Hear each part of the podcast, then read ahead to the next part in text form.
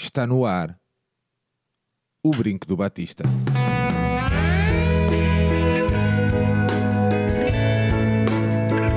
Que viva o Vitor Batista.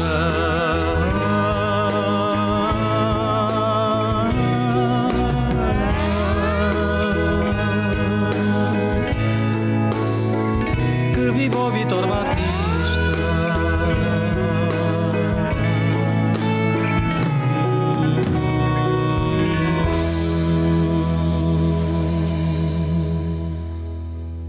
Bem-vindos a este 90 O Brinco do Batista, um podcast do projeto Benfica Independente. Benfica Independente que tem o seu site em www.benficaindependente.com. Estamos também presentes no Patreon, em patreon barra SLB Independente, com duas metas de apoio. Gravamos este episódio a um, a um quarto para a meia-noite de dia 12 de janeiro. Uh, tivemos aqui também a aguardar um pouco que a entrevista do presidente do nosso clube uh, terminasse, portanto, este vai ser um dos temas, ou uma das perguntas. Olá, João Tibério, boa noite, bem-vindo. Alô, tudo bem? Está tudo bem, João? Está, sim, senhor. Vou observando o Aires, faz zoom in, faz zoom out, parece que está num videojogo, não sei, isto é muito estranho. Só quem está aqui é consegue perceber o que é que nós estamos a viver. Faz bom. Faz bom. mas sim, estamos. É, o tempo já vai, o dia já vai longo, mas. Vai, lo vai longo muito, só para quem se, vai, vai, longo só para quem se levantou às 5, não é para quem se levantou ao meio-dia. Nós aqui estamos, aqui, estamos aqui no campo e tudo. não, mas uh, ansiosos porque o cansaço quase que desaparece quando a conversa é boa. É isso mesmo. João, uh, é inevitável e falando aqui um pouco só de, de, da nossa falange de, de, de, ouvintes benfiquista, mas a verdade é que terminou. Uh, o Rui Costa deu uma entrevista à Benfica TV. Uh, eh, sem entrarmos em grandes pormenores, até porque estamos em direto também no YouTube, noutra valência do nosso, da nossa plataforma. Uh, alguma nota que queiras deixar sobre a entrevista? Eu diria que em termos estratégicos parece-me e de análise do que foi o passado houve poucas ou nenhumas novidades. Em relação ao futuro, uh, pareceu-me haver mais algumas, sobretudo de uh, Benfica City, o arranjo, uh, dentro do estádio, algumas obras de recuperação que estavam mais do que na hora. Um, isto acho que será as coisas que destacam pela positiva e pela negativa. Positiva porque vamos ter alguma modernização que era necessária, mais obras, por acaso as mais obras não sei se devo considerar como positivas como negativas. Um, é, a falta de respostas sobre o passado. Entretanto, continua a aparecer aqui uma espécie de jogo sobre o passado. Um, Deixa-me um pouco mais inquieto, mas isto, acho que não temos tempo ainda para digerir bem as coisas, para, para, sobretudo porque acho que nenhum de nós quer entrar numa toada muito antiga, muito uh, destrutiva e tentar ler esta entrevista enquanto objeto individual e não à luz de, da experiência que nós temos. Um, podia ter sido, falando das expectativas, podia ter ido mais além, acho que é o que todos nós queríamos, é que tivéssemos tido mais respostas Uh, referi só um pormenor, que era a questão da, da auditoria, que se, a ideia que tinha ficado é que seria sobre todo o trabalho de Vieira e companhia no passado, e de repente era só sobre os três processos que estavam em, em tribunal, e afinal não, já não é sobre os três, mas vão acrescentar mais um pouco. Pareceu-me um pouco confuso isso. É o que é. Muito bem. Olá, Aires, bem-vindo, bom amigo. Olá, olá, eu estou-me aqui a divertir com, esta, com, com, com, com este cenário que tu aqui a, a arranjar. Mas espera aí, mas ainda está a aparecer aí? Sim. Tá. tá. Eu estou aqui a tirar aqui print screens e pronto, enfim, não sei. Um, olá, olá, olá, boa noite. Olá, João. Então, está tudo ok? boa noite. qual, qual dos Joões? Pois é verdade, nós temos aqui esta dificuldade hoje, não é? é Portanto, a gente vai chamar Joões, ou João 1 ou João 2. Não é uma dificuldade, tens que olhar para a dificuldade e ver como uma oportunidade para. Ares, Estás um bocadinho liberal hoje, Calma, Coutrinho, calma, Coutrinho. É o outro João também, é? Exatamente. Muito bem. Ou então podes fazer, uh, podes fazer piadas sobre onde o sítio onde, onde o Jerónimo uh, vai ser operado. Ah, também, exato. Que também está muito na moda, que é muito engraçado isso. Ares, olá, meu amigo, bem-vindo. Um, Diz-me uma coisa: a CAN é 2021 ou 2022? Tenho aqui esta dúvida para mim. Não sei, isso depende, isso depende se tu estás a tentar usar uma, uma hashtag ou não. Se estiveres a tentar usar a hashtag oficial é 2021. Mas eu já vi que no, nas tuas redes tu andas a meter cano 2022. Não, agora todos gostam da cana, é isso? Alguns gostam, outros não, outros não, não sei, não sei. Alguns não gostam, tipo, o nível de futebol. O, o, Sérgio, o Sérgio gosta da cana que acaba antes da hora.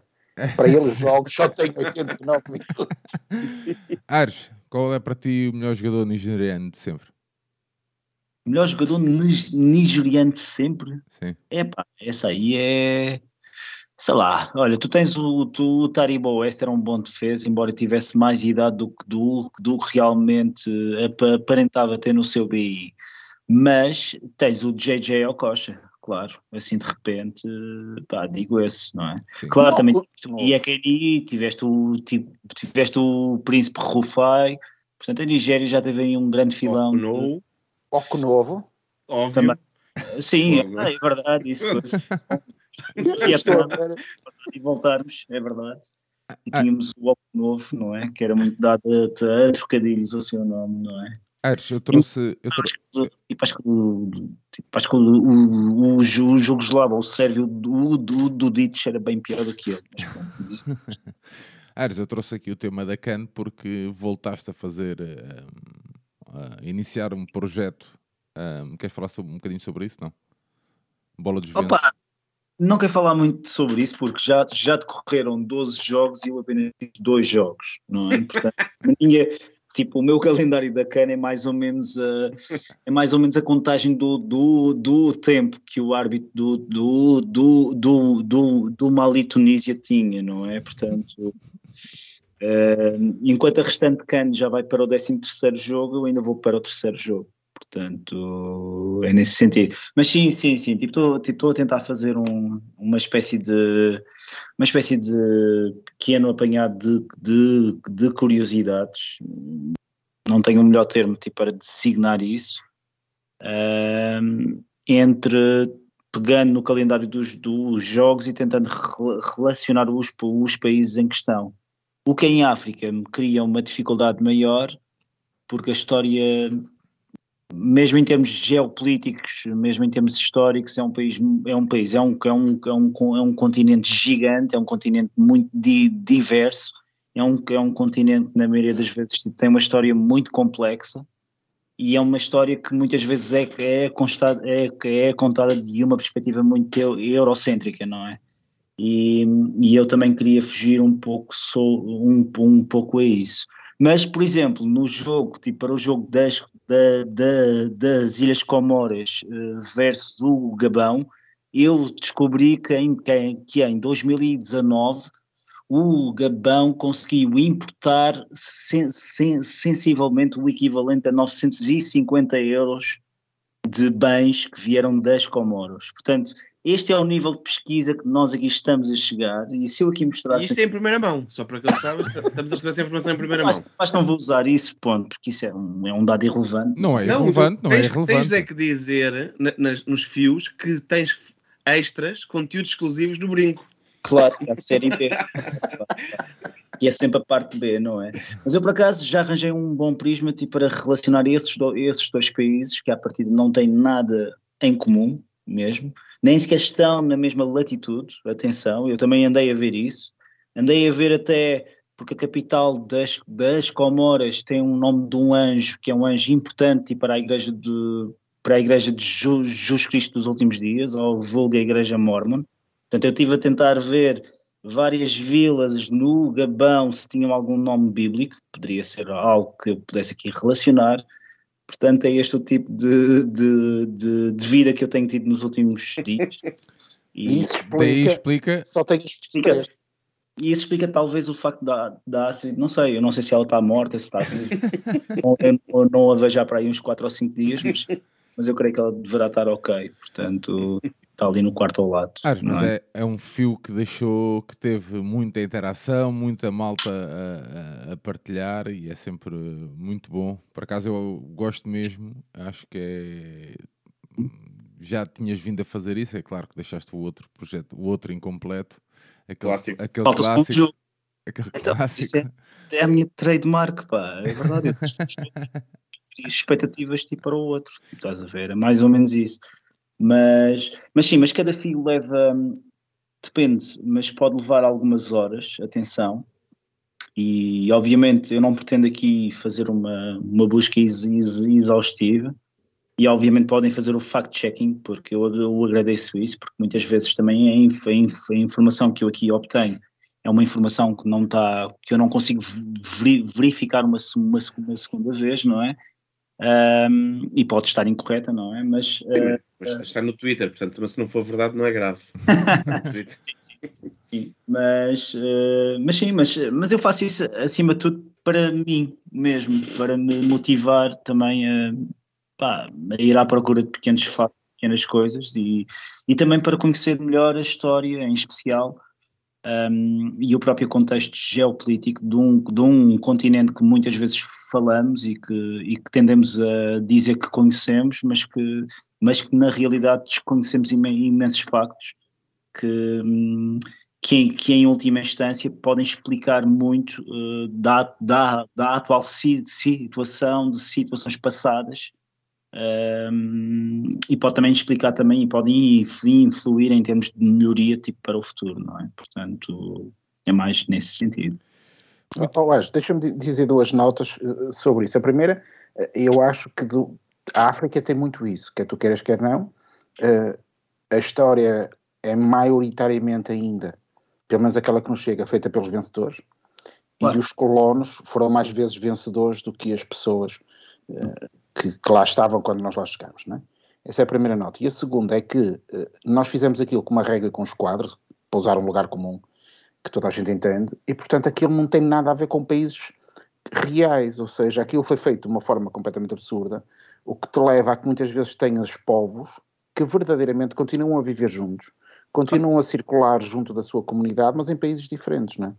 E portanto, fazer um trabalho Certo. como o que tu estás a fazer é, é quase impossível. Impossível, sim, sim. é, O de- de- próprio de- conceito de Estado-nação é um conceito muito, tipo, muito europeu. Há muitas Exatamente. coisas, próprias, as próprias fron- fronteiras, hum, eh, ou, ou tudo o que a gente entende tipo, como Estado e o próprio sistema, sistema internacional de, de- de relações, eh, também é uma, é uma criação que, que, quer se queira, quer não, é uma criação muito, tipo, muito europeia, não é? Claro. E, e portanto, mas é muito interessante também ver isso porque, porque por exemplo, sei lá, eu estou eu estou hoje, estava hoje a fazer, ou estou a fazer ainda sobre, sobre o terceiro jogo que é entre que é entre o Senegal e, e, o, e o Zimbábue, que à partida não tem nenhuma relação, atenção, Uh, tirando alguns pequenos factos que eu também poderia, poderia usar tipo, para despachar e para ser mais rápido, e alguns, alguns fios tipo, talvez serão, serão feitos nesse sentido, até para conseguir apanhar o, a, a real ordem dos, dos jogos. Mas, um, mas é muito interessante que, por exemplo, há dois conflitos em, em cada um dos, dos países que cá fora nem sequer são conhecidos, em termos de, em termos de tentativas de secessão, um, e isso é muito interessante estar, a- estar a pesquisar e estar a encontrar isso, não é? E- mas pronto, mas depois vocês aqui podem ler isso, se tiverem pachorra. Sabes que eh, 25. para- porque às vezes eu eu sou algo sensível a esta, a esta reflexão, porque há uma malta aqui da zona da Galiza e também aqui do norte de Portugal que acham que isto é tudo um só. E, e, portanto, há gente que defende essa continuidade cultural, essa continuidade linguística entre o norte de Portugal e a Galiza. E há gente do lado lá e gente do lado cá, isto é, em Espanha e em Portugal, que defendem essa unidade da, da Galiza com Portugal e que tem a ver um bocadinho com isto que estávamos aqui a, a falar, embora pareça estranho, porque as nossas fronteiras estão definidas há muito tempo, não é? Mas culturalmente, e, e vocês conhecem algumas vilas cá em cima, que são quase mistas entre Portugal e Espanha. Sim. Rio do Nor era aquela mais conhecida, mas há outros espaços comuns entre Portugal e Espanha que hoje vivem como se fossem uma só. Sim. E, não é? E isso é, é interessante. Agora, em África tem outra escala, claro. Tipo, por exemplo, no futebol, e dando aqui um exemplo dessa, dessa questão que tu estavas aí a, fa- falar, o próprio Chaves, o próprio desportivo de Chaves, e isto era visível quando víamos as, as, as transmissões, quando eles ainda estavam na, na Primeira Liga, Havia faixas de grupos de adeptos que eram do outro lado da, da fronteira, que, que estavam a apoiar aqui os Chaves. Portanto, essa, e Chaves e Chaves, e, e, e acho que é Verrun, acho eu, acho que é, acho que é isso, acho que é o, acho, tipo, acho que é A terra do outro lado. sim, do outro lado, uh, são na prática uma espécie de cidade tran, tipo transeuropeia, não é transeuropeia, ou tipo, tem um nome próprio, tipo tal como Elvas e Badajoz também. Um, portanto, ou seja, se, ou seja, a, a própria existência da, da fronteira não tem que ser uma barreira, mas sim pode ser algo, um espaço de sinergia nesse espaço, neste caso, aliás, e, e transpondo e voltando novamente àquilo, àquilo que eu aqui estou a, a a fazer. Não se trata só de questões geopolíticas ou questões históricas, atenção, há também factos muito, muito mundanos, digamos assim, ah, mas é uma coisa muito engraçada ver que, que, em, que em África o futebol é verdadeiramente a cola que se houvesse se há, se há um elemento que consegue unir aquele, aquele continente na sua, na sua plenitude, o futebol é algo, é algo que está muito, está, está muito presente. E isso, e isso nas minhas buscas é algo que eu vejo muito e, e é, muito, é muito engraçado e faz sentido, gostando eu tanto de futebol, de estar a expor isso e de estar a fazer esses fios. E mais uma vez apenas, apenas faço isto porque não vejo isto muito feito e como tal, a partir do momento em que houver alguém que faça isso melhor do que eu, eu, eu dou as minhas boas-vindas e assim e fico contente que alguém também comece a fazer, a, a fazê-lo neste caso. Muito bem. Ahm, já ouvimos o nosso convidado, ah, mas vou na mesma fazer a apresentação formal do nosso amigo João. O nosso convidado, então, deste episódio número 90 é o João Paulo Silva. É casado e pai de dois filhos, é benfiquista e sócio do Benfica. Vive em Vila Nova de Gaia, sendo membro da Assembleia de Freguesia e da Assembleia Municipal. Participa também na vida associativa, onde se destaca a vice-presidência de uma associação quase centenária de dinâmicas sociais. Tem rancho, academia sénior, trail, futsal, etc. Tudo isto em Canelas. Profissionalmente é professor de matemática há 25 anos. É também dirigente do SPN, sindicato fundador da FENPROF, sendo eh, este ano coordenador do sindicato. João, já falaste, já entreviste, boa noite, bem-vindo. Ah, boa noite.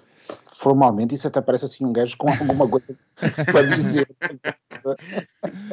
João, Mas é, é um bocadinho isso, é um bocadinho isso tudo. Obrigado por teres aceito aqui o convite, gravarmos aqui o brinco. Eh, estamos habituados a gravar noutro contexto, hoje gravamos aqui o brinco a horas mais tardias.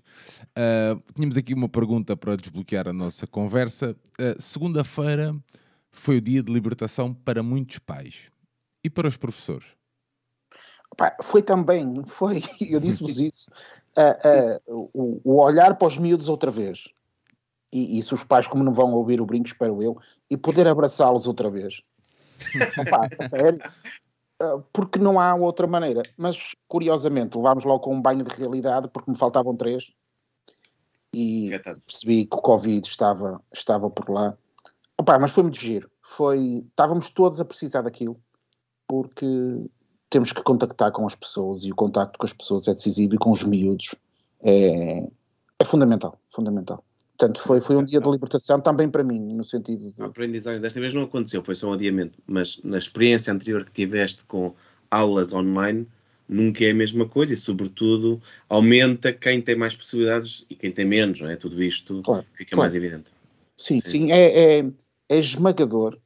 Eh, opa, eu não quero puxar aqui pelos galões, mas o meu mestrado que, que, que eu fiz foi em tecnologias educativas, portanto eu não tenho dificuldade nenhuma em usar a parte tecnológica, que foi também algo que eu estudei do ponto de vista educativo. Mas se há coisa que eu percebi, sendo eu um especialista no uso das tecnologias, é que elas não servem para substituir o ensino presencial. E, portanto, eu digamos que nós não tivemos um ensino à distância, tivemos um, uma situação de emergência que foi melhor do que não ter nada. Ok.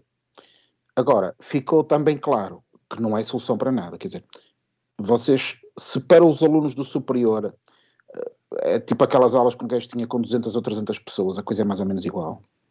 Para uma criança que tem que interagir é impossível. Quer dizer, eu hoje, por exemplo, várias vezes estive de joelhos junto à secretária dos meus alunos, porque estávamos a trabalhar com frações e eu tinha que ver como é que estava a correr, qual era a dúvida, faz assim, faz assado.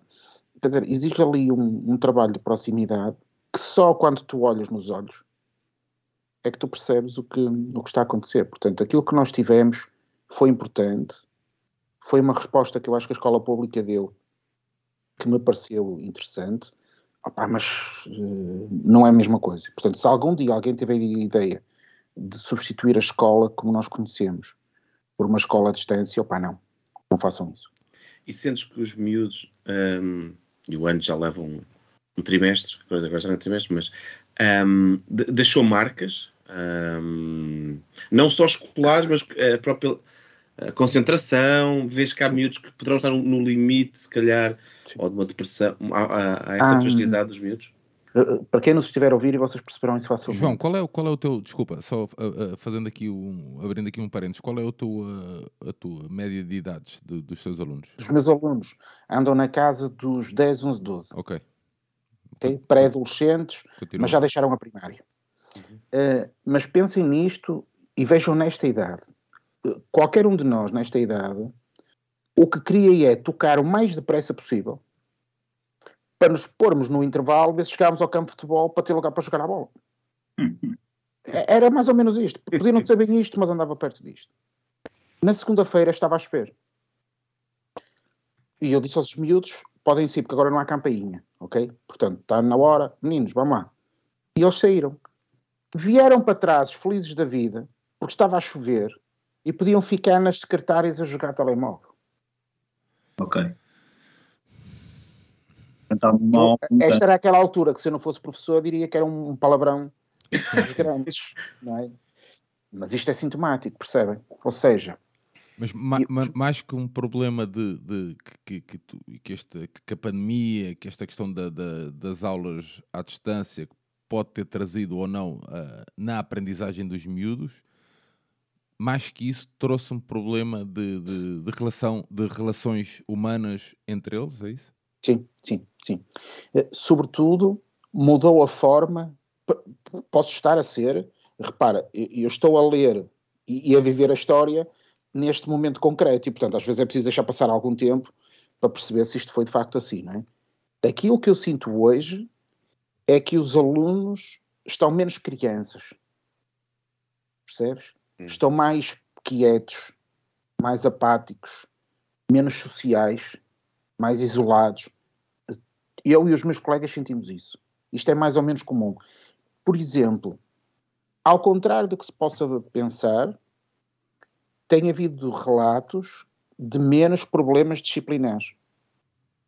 Okay. Pá, Porque os putos eu, estão mais apáticos. Mortos. Eu por, acaso, eu, por acaso, ia trazer um exemplo de, de, ainda esta semana, mal começaram as aulas, houve logo um episódio de, de violência, de, de, um episódio de violência grave um, escola. numa escola em Matosinhos, se, aqui perto, se, não, aqui me, perto. se não me engano.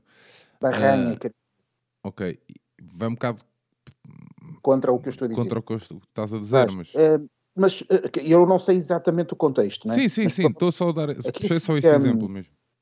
É uma escola perto do Estádio do Mar, perto do, do Estádio do, do Leixões, e, e, com um contexto, vou usar a expressão do Aires há pouco, geopolítico um bocadinho delicado, portanto ali alguns bairros sociais, alguma coisa complicada, e, e situações daquelas não são de indisciplina. Portanto, eu queria distinguir aqui o que é indisciplina do que é ah, é violência. Sim, okay? claro, claro, claro. Uh, ou seja, a indisciplina era aquela parvoíce que qualquer um de nós fazia. O falar para o lado, mandar uma boquita, ou brincar, ou pegar, pá, cá fora dar um pontapé, ou chega para lá e tal, pronto, aquela coisa. E outra coisa é, é a violência já um bocadinho mais. E desse episódio em concreto, eu pareceu-me que estávamos já a falar de violência. Sobretudo, Sérgio, eu pareceu-me que na imagem em que eu vi do miúdo a bater no outro. Parecendo que já havia ali algumas técnicas de luta, de boxe, parece que alguns deles participavam ou praticam boxe, portanto, parece-me que há ali qualquer coisa um bocadinho mais para lá do que em disciplina. Embora, como te digo, eu não tenho nenhum estudo para o que estou a dizer, não é? Estou a tentar dar impressões que trago do terreno do que vou ouvindo. Sentimos que os miúdos estão mais apáticos. Ah, é notório, por exemplo, eu, eu contei-vos este exemplo, os miúdos regressaram à sala contentes. Vinham, ei, que fixe, está a chover. está a chover. Se fosse no meu tempo, eu ficava danado. Mas notas que isso foi uma aceleração de algo que já estavas a sentir no pré-pandemia, ou não? Sim, claro, claro, claro. E é, é aquela coisa de ir para o restaurante e estar com, com o telemóvel. E a que deves isso? Deves isso a uma questão. Eu não sei há quanto tempo é que tu és pro, pro, professor. Há quanto... 25, 25, acho. Notas que isso acelerou-se nos últimos 10 anos? Ui, sim, sim, esmagador. Esmagador. E, e, tem sido a escola, ou tem sido, ou está a escola preparada para esta mudança, ou não? Ou seja, eu sei que há vários métodos de, de ensino na escola. Normalmente há sempre uma perspectiva muito, tipo, muito tra tradicional em que, o, em, em que o professor é o, é o mestre e o aluno é a tábua rasa e recebe a informação. Tipo, pelo menos no, no meu tempo era muito essa questão. Eu não sei se, se hoje em dia as escolas já estão a, a tentar aplicar outros métodos de. Oh, oh, oh, oh, ah, ah, sim e não. Ok. Sim e não. Uh, eu diria que, primeiro, respondendo à primeira questão, há aqui uma interferência. Vamos esquecer o Covid, ok? Sim, sim. Até ao Covid era notório o que tu estavas a dizer. Portanto, há mais interferência das ferramentas digitais na formação das pessoas. E isso é válido nas crianças que, por exemplo, vou usar aqui um conceito que tem sido falado, que é o conceito de ama digital. Ok. E o conceito da ama digital é aquela ideia do toma lá o telefone, toma lá o tablet e fica aí caladinho no chateiros. Ok, sim. Ok? E, esse conceito uh, faz com que uh, os miúdos, por exemplo, é notório ao nível da educação pré-escolar, muitos meninos com vocabulário brasileiro. Ok. Porquê? Por causa dos vídeos que vêm em brasileiro. Ok. E, e eu não estou a dizer aqui nem mal, não, nem bem, estou a factualizar. Sim, sim, ok? Sim, sim. É, é uma dimensão cultural como qualquer outra. Eu também vi as telenovelas brasileiras. Sim, sim. Okay?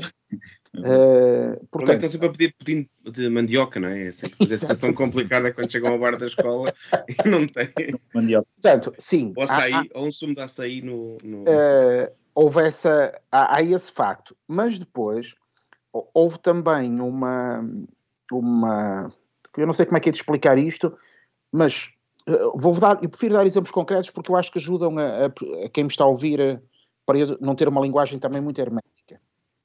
Eu tenho tido miúdos, aconteceu-me este ano também, duas meninas que numa bancada do campo de futebol não desciam um degrau, porque era muito alto. Uma bancada do, do campo de jogos da escola, elas não eram capazes de descer do degrau de cima para o degrau de baixo, porque era muito alto. Uma miúda com 10 anos.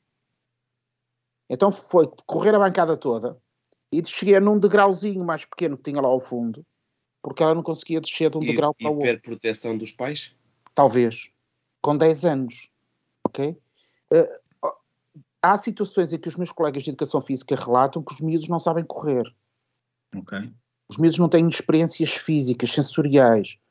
Ontem, numa reunião com os colegas que eu estava a ter, e já vou dar a volta para chegar à, à tua pergunta, uh, eu sugeri aos meus colegas de ciências, de quem eu sou responsável, que fizessem uma espécie de back to basic que é, opá, peguem em folhas de papel, ponham uns putos a tocar nas árvores e a raspar com lápis, ponham uns putos a apanhar uh, plantas, voltem ao básico, porque isto não está a funcionar.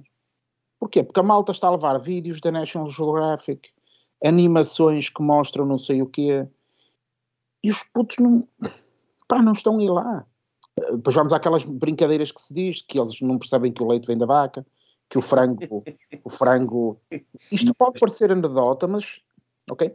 Para terem uma ideia, a minha colega de história, a propósito de uma conversa destas, dizia, e eu, convém dizer que eu dou aulas em linha reta, é como se o estádio da luz para o Colombo do mar. Eu estou quase a dar aulas em cima do mar. Um aluno de uma escola que fica quase colado ao mar não sabia o que era o mastro do barco. Okay. Ou seja, está aqui a faltar alguma ligação à, à, vida real, ao, ao, concreto. E eu acho que se calhar é porque os miúdos estão hiper no seu canto, que é, pá, está bem, toma lá o tablet, toma lá o telefone, mantém-te aí no canto, faltam experiências. A questão do trabalho dos pais, porque o trabalho está mais precário, porque as pessoas têm menos condições para estar com os filhos, os horários são uma desgraça. E, portanto, para teres uma ideia, tu tens pessoas que obrigatoriamente deixam os filhos no, no, na, no ATL, no centro de estudos ou na escola pública às sete e meia da manhã. Uhum. Só os podem ir buscar às sete e meia da noite. Pá, não há milagres. Por quando tu chegas a casa, vens todo moído da cabeça, tens de preparar o jantar, tratar da roupa, tratar da casa, e no dia a seguir volta a rolar para no fim do mês ter o salário mínimo. E, portanto, fica difícil, não estou aqui a censurar, de todo. É? Estamos aqui a criar factos, eh, ou pelo menos a tentar apontar algumas eh, questões. Portanto, eu diria, há uma dimensão social que está a prejudicar a educação das nossas crianças e que nós na escola não estamos a conseguir contrariar. João, eu, eu deixa-me só. eh, Força, força. Estavas a Senão falar do, do, aspecto. Não, não, estavas a falar ainda do aspecto do mais do ensino e da absorção também da, da, da- questão Ah, da claro aprendizagem. Sim. Mas eu queria só voltar aqui ao aspecto da- da- das relações humanas entre os, entre os miúdos. Como é que o corpo docente ah, consegue intervir nesse aspecto? está a ser difícil, Sérgio. Repara, o, o corpo docente neste momento está muito envelhecido. Mais de metade dos professores, eh, os professores andarão neste momento na casa dos 120 mil pessoas. Ok?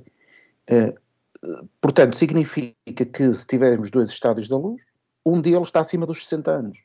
E, portanto, essa malta já está muito mais numa de se ir embora do que hum, pensa, por exemplo, do ponto de vista físico, o que significa para uma educadora que tem crianças com 3, 4, 5 anos, a ter que andar a ajoelhar-se, a pegar neles ao colo, torna difícil, até do ponto de vista físico, não é?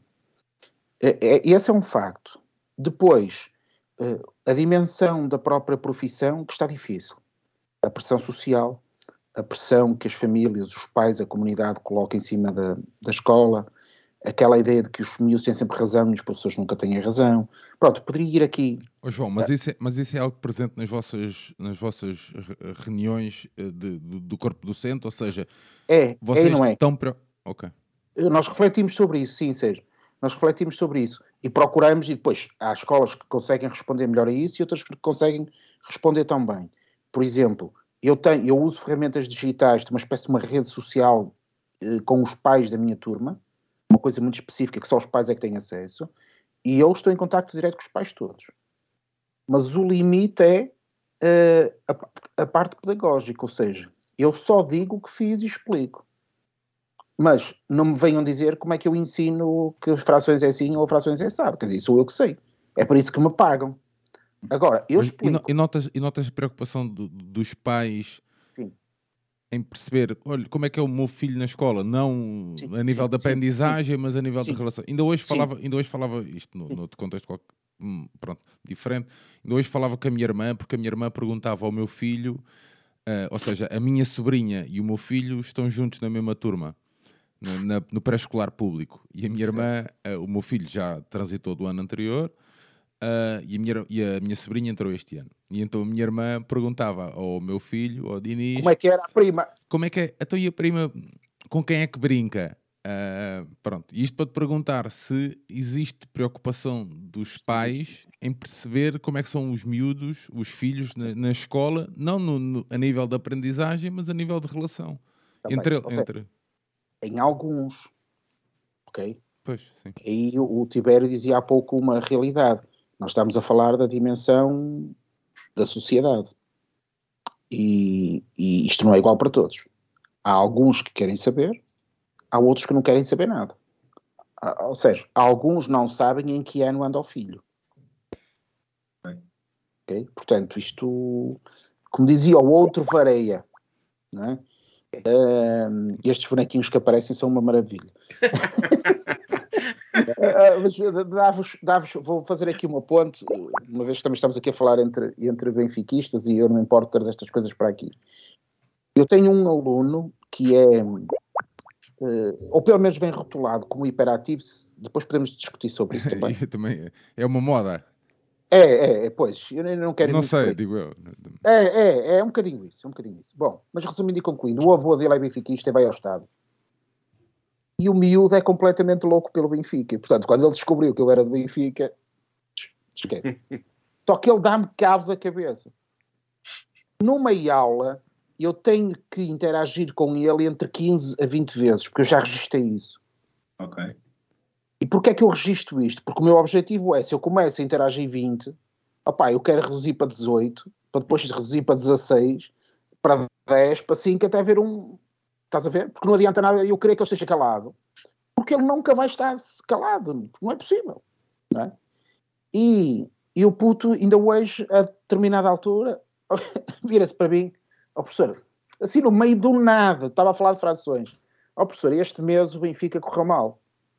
E olha mesmo, que ele se vai lembrar aqui no meio do nada, não é? Uh, mas isto, portanto, a dimensão sociológica nestas coisas é importante, percebes? Aquela coisa do, do, do afeto, a questão do trato. O que eu vou dizer agora pode ser Oh, João, mas tu, tu há bocado referiste que havia, uh, estávamos a falar da média de professores, que alguns que já estão também a atingir ali o limite, estão cansados a nível mental, a nível físico. Uh, mas tu achas que é, é justo uh, nós acharmos que um professor com mais anos de, de, de aulas ou próximo da reforma não está, não tem tanta vontade para lidar com os alunos ou com as crianças como com um, como um professor mais novo? Não é nada disso. De todo. Ok. okay. De todo. Porque, a, porque, porque, é porque, essa, porque essa, essa, os professores mais velhos, uh, não, não, não vou falar de nível de competência nem, na, nem nada disso, mas um, eu fico com a ideia que, que era uma vontade tua ser professor de matemática, certo? Era uma vontade tua ser professor de matemática? Sim, absolutamente.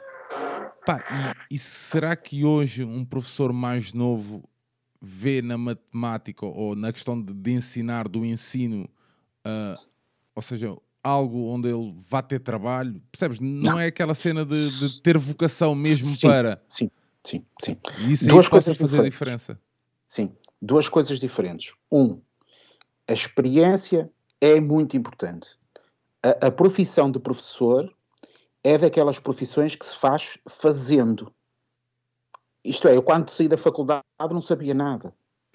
E, e a coisa tem que, que, ir andando, andando. E eu ainda hoje, ou seja, repara, cada aluno que me aparece é um caso diferente. E eu nunca tinha sido professor em Covid. Portanto, nós estamos permanentemente a, a porque trabalhamos com pessoas. E como trabalhamos com pessoas, temos que, que, que, estar sempre a inventar, sempre a inovar. O que eu sinto é que, do ponto de vista da carreira, o facto de ter havido uma desvalorização muito grande de, das condições de trabalho fez com que muita gente tivesse quase desistido da profissão, porque se sentem cansados, porque foram maltratados. Uh, e isso fez com que eles não percam qualidades, estou de acordo contigo, não é uma questão de competência, é mesmo quase uma questão de disponibilidade para continuar a, a luta. Okay. Percebes? Mas, Parece que desistiram. Só que depois isso teve um problema. A desvalorização que a carreira teve nos últimos anos foi tão gigante que durante os últimos 20 anos praticamente não há professores novos a entrar. Então, João, em poucos anos, fazendo, fazendo aqui a ponte, em poucos anos passamos de, de, excesso. de termos professores a mais para, para, para faltam-nos docentes, é isso? Sim, é isso, é isso que eu ia fazer explicar. Ok. Eu sou, uh, no âmbito do trabalho sindical que faço, uh, ou fui durante muito tempo responsável nacional na FEMPROF por, uh, pela parte dos professores contratados, se quiseres, os professores precários. Ok? E eu lembro-me de nós chegávamos ali ao verão e fazíamos até umas conferências de imprensa em que apresentávamos números de quantos professores havia desempregados e tal, e era sempre na casa dos 30, 40 mil professores que não tinham emprego. Estamos a falar de coisas que aconteceram no início deste século. Portanto, aconteceram há 20 anos. Essa malta que não conseguiu ser professor nessa altura teve que fazer vida de outra coisa. Não é? E não está disponível hoje para regressar em condições complicadas. Repara, um salário de entrada de carreira de um professor hoje, na conta bancária, porque é isso que interessa, é um salário que ronda os mil euros. É quanto recebe um professor que começa hoje a trabalhar. Se nós imaginamos que um professor do Norte tem que ir trabalhar para a cidade de Lisboa, imagina como é que um professor consegue, com um salário destes, tratar das viagens, tratar da casa aqui e arranjar uma casa em Lisboa. As pessoas preferem não ir. Uh, Porque é que hoje e, em Lisboa... E, pode, e, podem fazer isso, João? Podem, desculpa, desculpa podem. a minha ignorância, não, não podem, sei podem, podem. E depois podem concorrer para uma... uma... Pois, aí é que está o problema, não? Ok.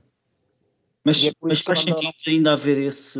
A questão, a questão é que parece-me um pouco anacrónico. Queremos alguma estabilidade na, na educação, mas depois temos um sistema de, de, de, de concursos em que basicamente col, col, colocamos uma pessoa que pode estar a rodar o país em 10 anos.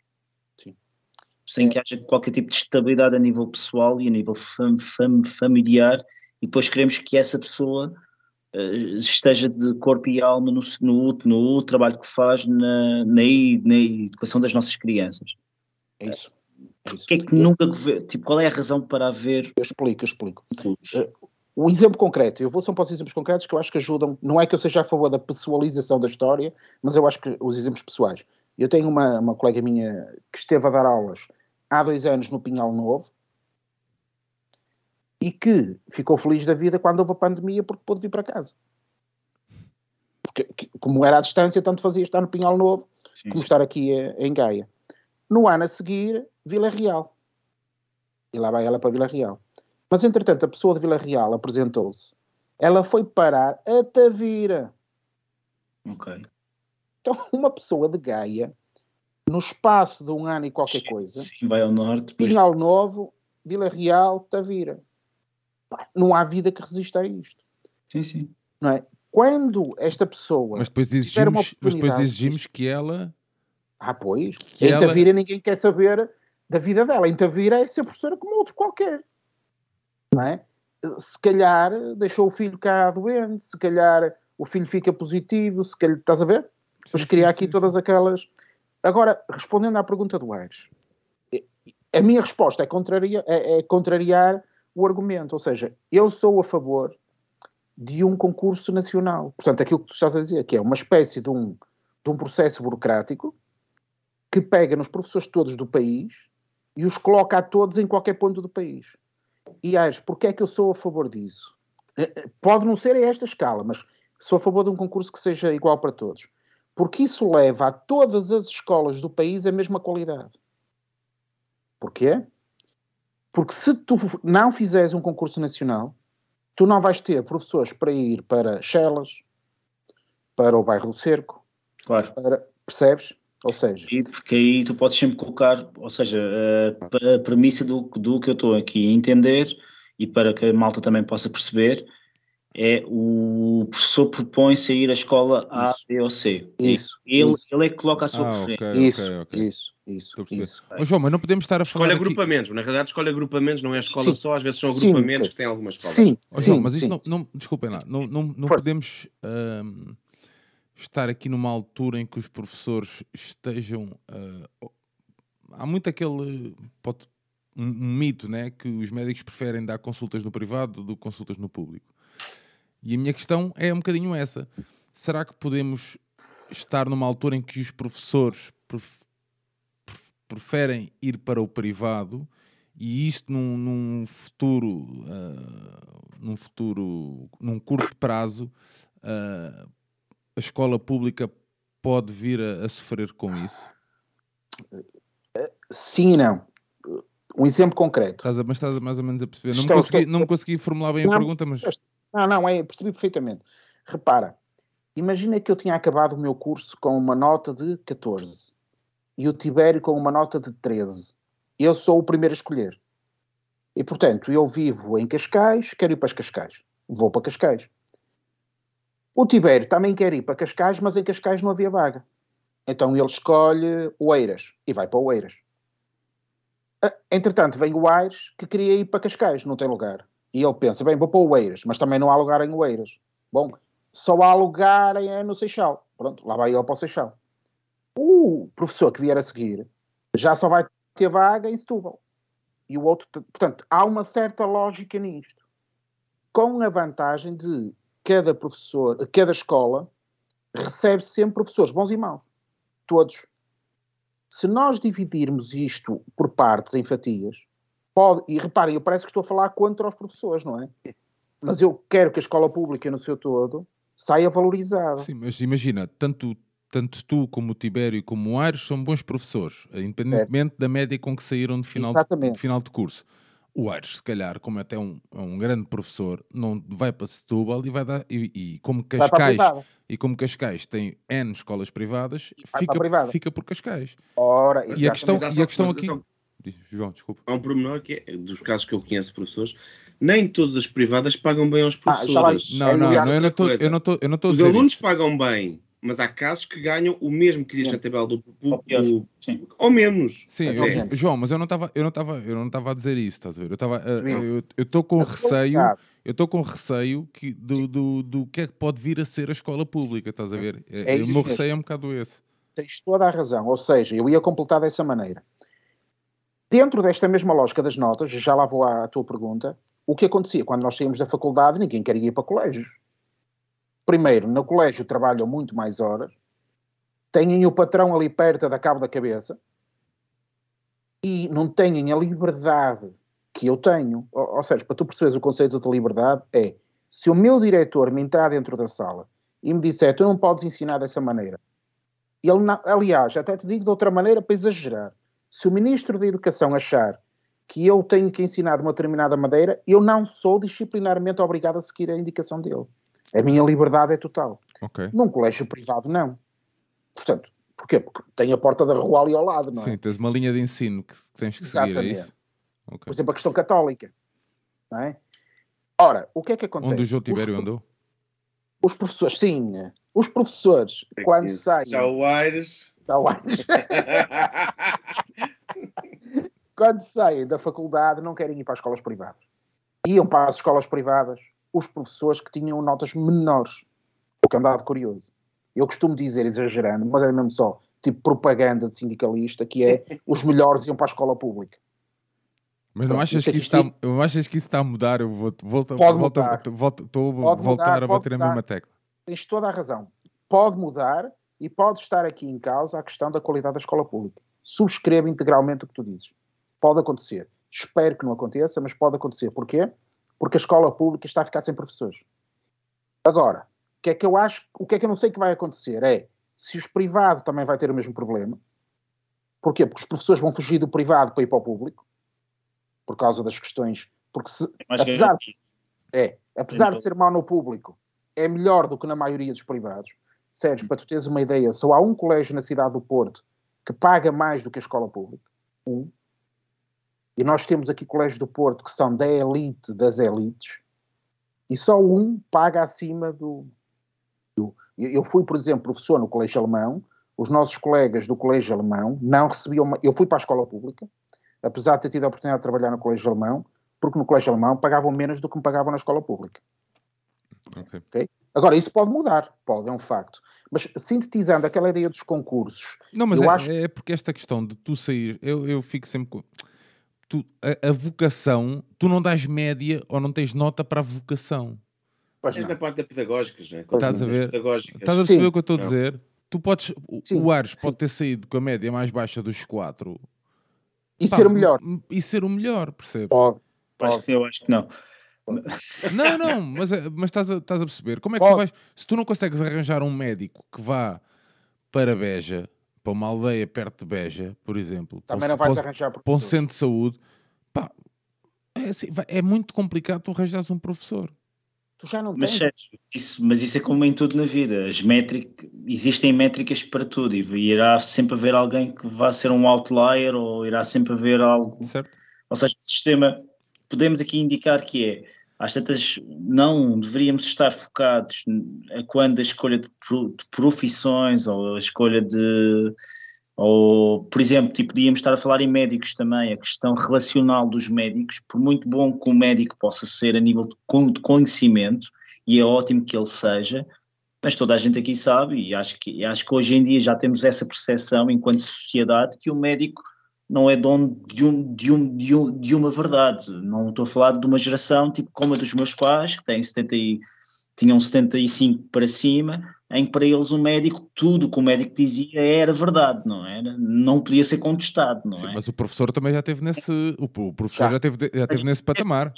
Certo. Já teve, já teve nesse patamar. E eu creio que enquanto sociedade, a partir do momento em que começas a ter cada vez mais pessoas a terem fu- fu- formação superior, em especial isso, e, e convém dizer que estamos aqui a falar muito da questão da escola e do método de ensino, etc, etc, mas, mas mesmo Portugal, Portugal nos últimos 40 anos, ou, ou neste, neste pequeno percurso de 41 anos de, de ou, quase 40, ou quase 42 anos de democracia que temos, Tens após... que tipo, fazer, aprender a fazer contas, meu. O, o Tem que fazer- 25 de Abril Eu sou foi gajo de 64.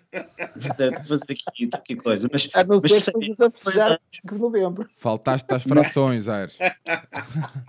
mas, eh, mas Não, não, eu percebo, eu percebo. Mas tens razão. há mais de 40 anos que que o, o elevador, portanto, o elevador social, o verdadeiro elevador social que, que tiveste em Portugal, tipo, foi via, tipo, foi via ed- educação, e isso foi feito com todo o tipo de, com, com os meios que temos, que não são muitos, atenção, e nós normalmente, se nós, se nós hoje em dia nos estamos a tentar equiparar, tipo, a países que já levavam 50 anos de avanço, eu, eu há um dado que eu, que eu li há uns, há, um- há uns anos atrás que ficou sempre na minha mente, que é eh, só em 2001, creio, é que a percentagem de pessoas que tinham, que tinham formação superior ultrapassou a percentagem de pessoas sem qualquer tipo de, de formação em Portugal. E estamos a falar em 2001, eh, e se formos a ver e se formos a comparar com, com outros países com os quais gostamos tanto de nos, co- nos comparar, tipo por exemplo a Suécia e alguns países nórdicos, essa meta já tinha sido ult- ultrapassada um século antes, ou quase um século antes. Portanto, eu não estou a querer desculpabilizar nada, atenção, não é nada disso, mas, mas os parâmetros e o patamar de onde nós partimos era muito, muito baixo. E isso leva-me a outra questão, a, a uma situação, a uma, a uma questão que eu gostava que tu aqui me re- resp- respondesses, que era, ah, a nível de ensino, Hum, eu não sei se os próprios agrupamentos tipo, têm alguma autonomia para ser diferente, tipo, para dar um tipo de ensino diferente de um outro agrupamento público. E em, e em segundo lugar, o que é que a própria escola pública está a fazer face a este acelerar de, de história que estamos a viver, em tu próprio achas que os miúdos hoje em dia estão diferentes de há, de há 10 anos atrás. Ou seja, o tipo de, o tipo de necessidade e, e há uma tendência aqui, e aqui contextualizando, eu creio que há uma tendência que é as gerações futuras serão sempre mais bem formadas do que, do, do que as gerações anteriores. E essa situação, em parte, deve-se ao, ao facto de terem cada vez mais acesso a informação. Eu, pelo menos, reflito assim. No entanto, eu noto que, ao contrário da minha geração, que ainda foi criada numa forma analógica, eu tinha que ir à biblioteca pro, procurar informação, eu tinha que ir ao livro, tipo, procurar enfim, informação. Hoje em dia, essa informação, eles têm hiper e têm teras e teras de informação, eles têm muito mais fontes e têm muito mais informação disponível, mas a, mas a necessidade pri, pri, principal que eu vejo que eles têm que ter é selecionar a informação. Eu não sei se a, se a escola hoje em dia se conseguiu adaptar no, no sentido de uh, incutir nos miúdos essa necessidade de ter que selecionar bem a, inf a informação e em dar ferramentas para que eles possam selecionar bem essa inf informação. Portanto, a minha questão é um pouco complexa, é saber o tipo de autonomia que cada agrupamento possa ter e saber se a própria, se há algum tipo de discussão dentro, de, dentro do próprio, dos, dos próprios meios de ensino sobre esta rápida adaptação e sobre esta necessidade de facultar ferramentas para um, tipo, para um cenário que é diferente da, da 10 ou 20 ou 30 anos atrás. Bom, complexa. Vamos por partes. Em 1900, a Suécia não tinha analfabetos. Pois, então era isso, sim, sim. Ok? E, sim. portanto, nós começamos muito tarde, mas a evolução, graças ao nosso sistema de educação pública, a escola pública, o nosso salto é gigante. Eu, pré-pandemia, tinha estado em, em Barcelona num curso de formação para professores, com professores da Europa toda. Eu não me senti em nada, em nada, diminuído em relação ao que lá vi. Uh, portanto, nós estamos, do ponto de vista das práticas, ao nível do melhor que se faz na, na, no mundo. Nós não temos nada a aprender com americanos, com ingleses, uh, com os nórdicos, sim, uh, com alguma parte do Brasil também, mas nós temos uma escola pública que de facto responde, responde bem e é fundamental o que tu acabaste de dizer. Nós nunca tivemos tantos alunos a aceder à universidade, embora a universidade seja ainda muito elitista. Uh, continuamos a aumentamos agora a escolaridade para 12 anos. Portanto, os miúdos são obrigados a andar na escola até aos 12. E se calhar quando nós andávamos na escola, a maioria da nossa geração saiu da escola alguns dali entre o sétimo e o nono, a maioria dos nossos amigos, não é? Sim, sim. Uh, e, e, hoje os miúdos têm que andar na escola até o fim do décimo segundo. Depois aqui um parênteses grande que também tem a ver com isso, que, que, foi uma coisa que nós ainda não tocamos, que tem a ver com a questão de formação profissional, a questão da aprendizagem de profissões. Há um conjunto de questões de formação técnica. Vou dar exemplos só para simplificar a conversa, sem querer parecer muito, muito fachola. Coisas tipo pedreiro, empreiteiro, é, empreiteiro, desculpem, o carpinteiro, o mecânico, cabeleireiro Sim. Eh, este tipo de profissões. Aqui ao, pé de mim há, aqui ao pé de mim há muita gente a seguir, que há uma parceria com a Auto Europa e, e, uma, e, a, escola, e a escola pública tem um curso profissional que emprega depois na Auto Europa, por exemplo. Ok, e essa é uma via de trabalho que a escola pública também está a abraçar, também há escolas privadas que o fazem, mas eu também acho que é importante que se permita que alguns desses miúdos, que num determinado momento da vida acharam que aquele era um caminho para eles, eu Sim. também acho que tem que ser dada a possibilidade de, se eles acharem, voltarem ao caminho da universidade porque eu não quero um sistema como o alemão, em que os filhos dos médicos vão para médicos a partir do, daquilo que nós hoje chamaríamos o quinto ano, eh, entraste numa via que, e havia um, houve um governo do Passo Escolho que quis introduzir isso cá, que era um sistema dual, e portanto, imagina, eu entrei no, vou simplificar a conversa, no quinto ano comecei a ter muitas negativas, metem-me no carril dos burrinhos, e eu lá vou pelo caminho dos burrinhos só porque no quinto ano tive um azar qualquer na vida. E não posso voltar ao carril dos espertinhos e nunca mais chegar à universidade. E eu não quero isso, não é? Portanto, eu acho que deve haver um ensino profissionalizante, profissional, etc. Mas se calhar era interessante que o ensino secundário tivesse, uh, desculpem, disciplinas profissionalizantes que permitissem, por exemplo, ao médico, ou miúdo que quer ir para a medicina, ao mesmo tempo ter aulas, por exemplo, de eletricidade. Isso é fixe. Porque se calhar isso daria uma visão do mundo do trabalho e uma visão de outra parte da sociedade, outras pontes, que lhe iriam ser úteis mais à frente, não é? Vocês imaginam que é um sociólogo ou um antropólogo ter tido a oportunidade no secundário de trabalhar com os operários da Alta Europa. Sim, sim, sim. Estava-lhe uma ideia. Isto é completamente. Toda a gente diz que eu sou maluco quando eu falo nisto, mas eu digo que diabo, porque é que um puto que quer ir para a engenharia não pode aprender Pode, não é? Hum, depois, portanto, sintetizando também esta ideia, a escola pública foi brilhante no trabalho e continua a ser enquanto elevador social. Podia fazer mais e podia fazer melhor sim, mas o resultado é fantástico. Okay? Todos os indicadores mostram isso. Depois, relativamente à questão de estarmos ou não estarmos preparados, isso ser refletido, sim, muito. É, é uma discussão permanentemente a acontecer. A liberdade é individual, ou seja, eu, professor, sou o único responsável pelas metodologias que eu uso na minha aula.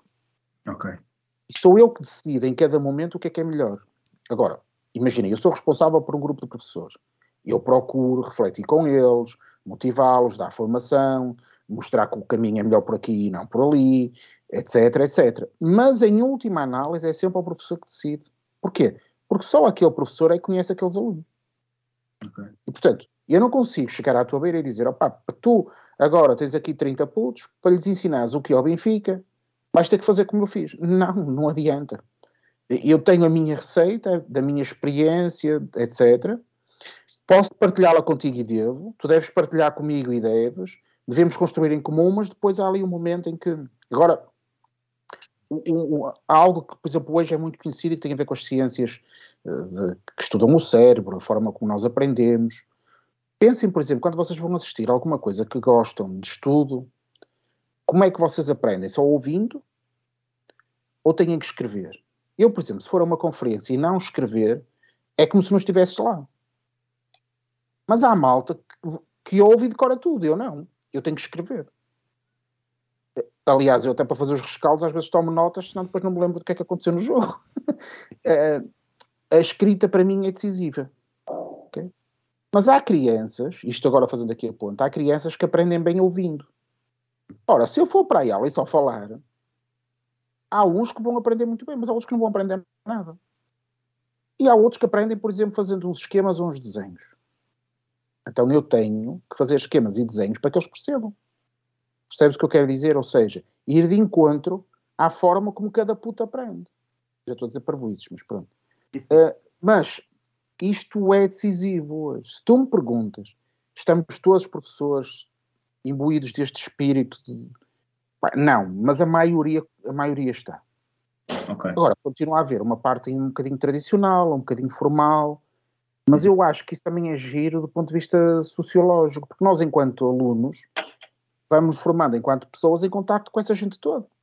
Uhum. Com gente mais conservadora, com gente mais liberal, com gente que acha isto, outros que acham aquilo, e nós vamos formando o nosso, a nossa personalidade em contacto com essas pessoas todas. Mas o saldo que eu acho que tenho da qualidade da escola pública e de, de colégios privados também não, não tenho que, que, que aqui não separo, eu acho que, que hoje em dia o trabalho está a ser bem feito e já não é tão conservador como foi não coloco aqui o ensino superior. O ensino superior é um caso à parte. Ok, porque aí... A academia continua a ser muitas vezes Ui. fechada numa parte. Sim. O ensino superior é uma coisa, eu, em eu... alguns casos, complicado.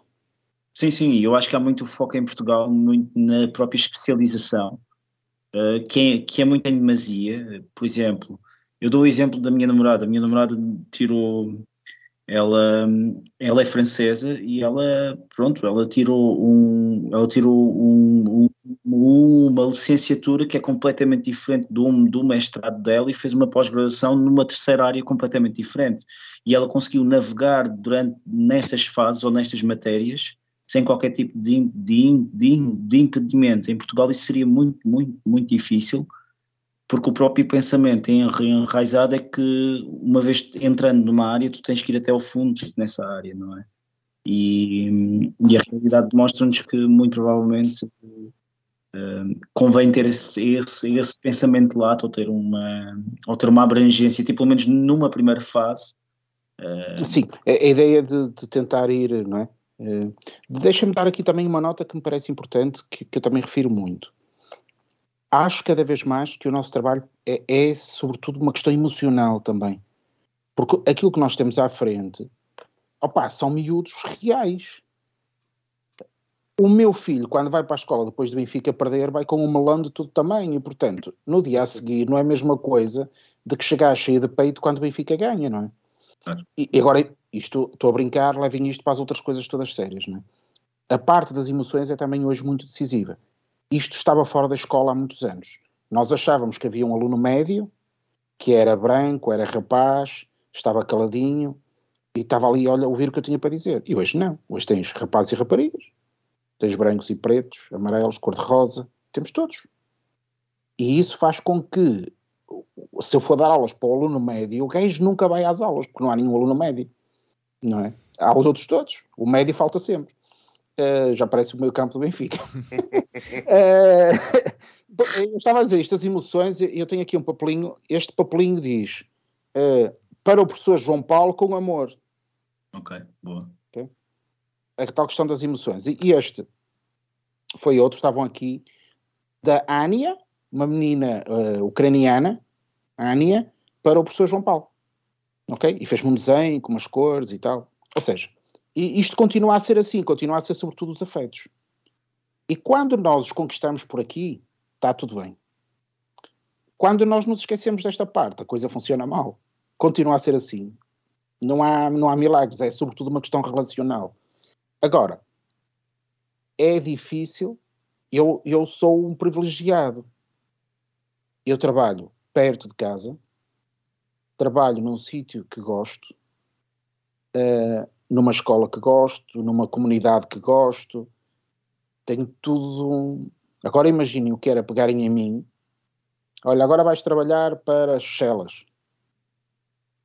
E eu e a minha casa, a casa fica lá, agora vens para aqui, ficas a dormir num quarto e vais ver os teus filhos só ao fim de semana. E como é que depois isto tudo rola? E essa é a parte difícil desta, desta profissão. Agora, eu continuo apaixonado pela profissão, mas eu sei que sou um privilegiado em relação à, à maioria dos meus colegas. João, quando, quando pensamos falar neste episódio, acho que também uma das ideias era, uh, durante algum tempo, os, os, professores também foram uma espécie de saco de pancada fácil. Era tal história que havia professores a mais, uh, que faziam mal o trabalho, etc. E, portanto, uma das ideias aqui também que quem nos ouve vá percebendo um pouco o que é a carreira de professor.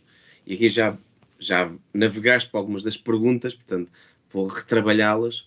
Um, falámos sobre o início de carreira, que é o tais que concorrem sem condições e podem parar a qualquer ponto do país, uh, podem não ter o horário das 20 horas e ter um horário incompleto, que é algo muito complicado, que é, se não tiver as horas todas, o, o horário completo, podes só calhar 6 horas numa escola e depois logo vês como é que fazes o resto da tua vida, 6 horas não vos vai pagar contas, é um problema grave. Uh, o salário de entrada é baixo, como tu dizias. Um, depois também aconteceu durante alguns anos a história do congelamento de carreira. Para quem não percebe, é vocês têm basicamente vão evoluindo com o passar de anos vão subindo, qual videojogo vão subindo, e que durante muitos, muitos anos esteve hum, bloqueado. Um, isto acho que é, importante que quem nos ouve também perceba que, que os professores fazem os possíveis, haverá sempre competentes, mas os professores fazem os possíveis em condições que são mesmo muito adversas. Sim. O, um, a maioria, e, e repare, não quer parecer que estou a ser corporativista, mas eh, face às circunstâncias, eu acho que a maioria até tenta fazer um trabalho muito bom. Para vocês terem uma ideia, a minha folha salarial de hoje é menor, menor, eu recebo menos dinheiro hoje do que recebi em 2011. Eu recebo menos dinheiro na conta. Não me estou a queixar. O que eu quero dizer com isto é factual, não é? E, portanto, este tipo de situações muitas vezes é uma desculpa para a malta desistir dizer, opá, venha outro, estou oh, cansado, não quero saber. Oh, aquela coisa do, opá, eles não convém. Imaginem o caso da minha disciplina. Toda a gente tinha a ideia que matemática era uma disciplina difícil. E, portanto, se eles não aprenderem, de quem é a culpa? Nunca é do professor, é sempre do puto que não aprendeu porque era difícil. Ora, eu fico desresponsabilizado, não é? Portanto, pá, porque é que eu vou chatear? Uh, houve de facto aqui um conjunto de, de malfeitorias e nem vou às questões materiais, uh, Tibério. Uh, há uma frase de uma ex-ministra do tempo do, do José Sócrates, a Maria de Luz Rodrigues, que provocou manifestações em Lisboa que tiveram mais de 100 mil pessoas na rua, professores, em que ela tem uma frase que me marcou e marcará para sempre, que é, eu posso perder os professores, mas ganho o país que é uma, é uma coisa quase absurda. Quer dizer, como é que a minha responsável, se quiserem, a minha chefe, a minha patroa, não é? No sentido, a responsável por mim, admite que me vai perder. Então, usando agora uma linguagem mais liberal, então o patrão, o, o Sherman, o CEO, perde os colaboradores todos e fica todo contente? Isto não faz sentido nenhum. Eu ouvi há bocado um presidente a dizer é que tirou... colaboradores altamente especializados que não é fácil substituir. Claro. e, e repara, eu há bocado ouvi um presidente dizer que tinha substituído um treinador porque tinha perdido os colaboradores. Foi mais ou menos isso que ele disse. Ora, o que a Maria de Lourdes Rodrigues estava a dizer é que já não confiava no plantel dela. E portanto, mas não se preocupava, porque. Mas ele ia jogar com quem a seguir? Ora, o que é que aconteceu a seguir? Foi uma debandada geral da profissão foi um desinvestimento total na profissão, malta a baixar os braços, malta a meter a Estado, a seguir vem o governo do Passos Coelho, corta subsídios de Natal, subsídios de férias, corta salários. Estavam de ver o que é que aconteceu, não é? Ficámos nós a segurar as pontas, porque de facto isto foi assustador durante, durante uns tempos. Uh, e está-se a tentar apanhar os cacos, mas isto não está fácil. E, portanto, se quiseres, a profissão hoje não é atrativa como era há algum tempo atrás. Isso fez com que muita gente deixasse de querer ser professor, que vai de encontro ao que dizia também o Sérgio há pouco, é só vem para isto, isso tem essa vantagem, só vai para professor mesmo quem quer ser professor. Porque como emprego, pá, não é aliciante, não é aliciante. Porque o dinheiro que tu ganhas nesta profissão neste momento em início de carreira é difícil, ou seja, tu passo o exagero, mas eu acho que ajuda a explicar, eh, pagas para trabalhar. Porque nestas condições não, é, não, não está fácil. Fugindo à questão dos professores e agora a seguir há de ser dos sindicatos, mas um pormenor, és professor de matemática. Pensando em específico uma coisa, a matemática é quase sempre a besta negra do, do, para muitos alunos, à medida que vai para humanidades, porque não percebe nada de números. Um, sempre se disse que Portugal tem um problema com, com a matemática. Uh, eu reparei, tenho visto por, por filhos de amigos e por sobrinha, que, por exemplo, as operações mais simples, as somas, as multiplicações, são diferentes. Foi alterado o método de cálculo que era do nosso tempo. Um, era só isso que estava mal, no sentido Uh, era complicava-se a vida para as crianças a aprendizagem, era porque nós não tínhamos a ajuda dos nossos pais, porque os pais tinham menos estudos. A matemática precisou de se reinventar para ficar, facilitar? Sim, duas coisas. Os professores passaram a ser professores de matemática, eh, deixou de ser o engenheiro que não tinha emprego na engenharia ou o arquiteto que não tinha emprego e que vinha dar umas aulitas e que continuava a ter o gabinete de engenharia, dava umas aulinhas de manhã e ia ganhar, fazer uns projetos de tarde. Isto foi muito assim. Tu tiveste nutricionistas a ser professores, economistas, engenheiros, eh, pá, qualquer pessoa que tenha feito matemática na faculdade podia ser professor de matemática. Ora, pensa comigo uma coisa muito simples, qualquer um de vocês vai perceber. Todos vocês sabem ler. Se vocês sentiam-se competentes para ir para uma turma de meninos do primeiro ano 30 miúdos à frente e ensiná-los a ler. Eu não. Ou seja, não é por eu saber ler que sei ensinar uma criança a ler. O mesmo para a matemática, não é por eu saber matemática que vou saber ensinar matemática. Ok? E portanto foram as duas coisas. Por um lado, uh, foi feita uma, uma reforma interessante dos programas de matemática. A matemática que hoje se ensina é uma matemática muito mais útil, muito mais interessante, muito mais, mais pedagógica, mais sensual, mais sensual, mais... Menos, mais, menos hermética, e por outro lado, a qualidade da formação dos professores, que melhorou muito, porque tu passaste a ter uma geração que, que fins dos anos 90, princípios deste século, que foram formados para ser professores de matemática. E isso faz a diferença. Portanto, eu acho que foram estas duas coisas, embora, curiosamente, em Portugal haja um debate muito interessante. É um parênteses, mas existe uma associação de professores de matemática existe a Sociedade Portuguesa de Matemática, com visões completamente diferentes. A Associação de Professores de Matemática mais próxima da esquerda e a Sociedade de Professores de Matemática mais próxima do Crato e da direita. E, portanto, depois isto em função do governo, a coisa anda aqui para um lado e para o outro.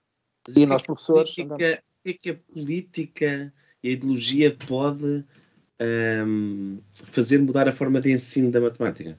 Pode. É, por isso que eu estava a dizer, ou seja, para o Crato, isto é tudo muito simples. Tens que aprender a ler, escrever e contar e o resto uh, está feito. No caso da matemática era a mesma coisa. Era uma matemática formal. Uhum. A parte da, se quiseres, a parte, de, para, para, não complicar a conversa, a, a parte prática e da vida da matemática não é importante. Tens que aprender a parte científica.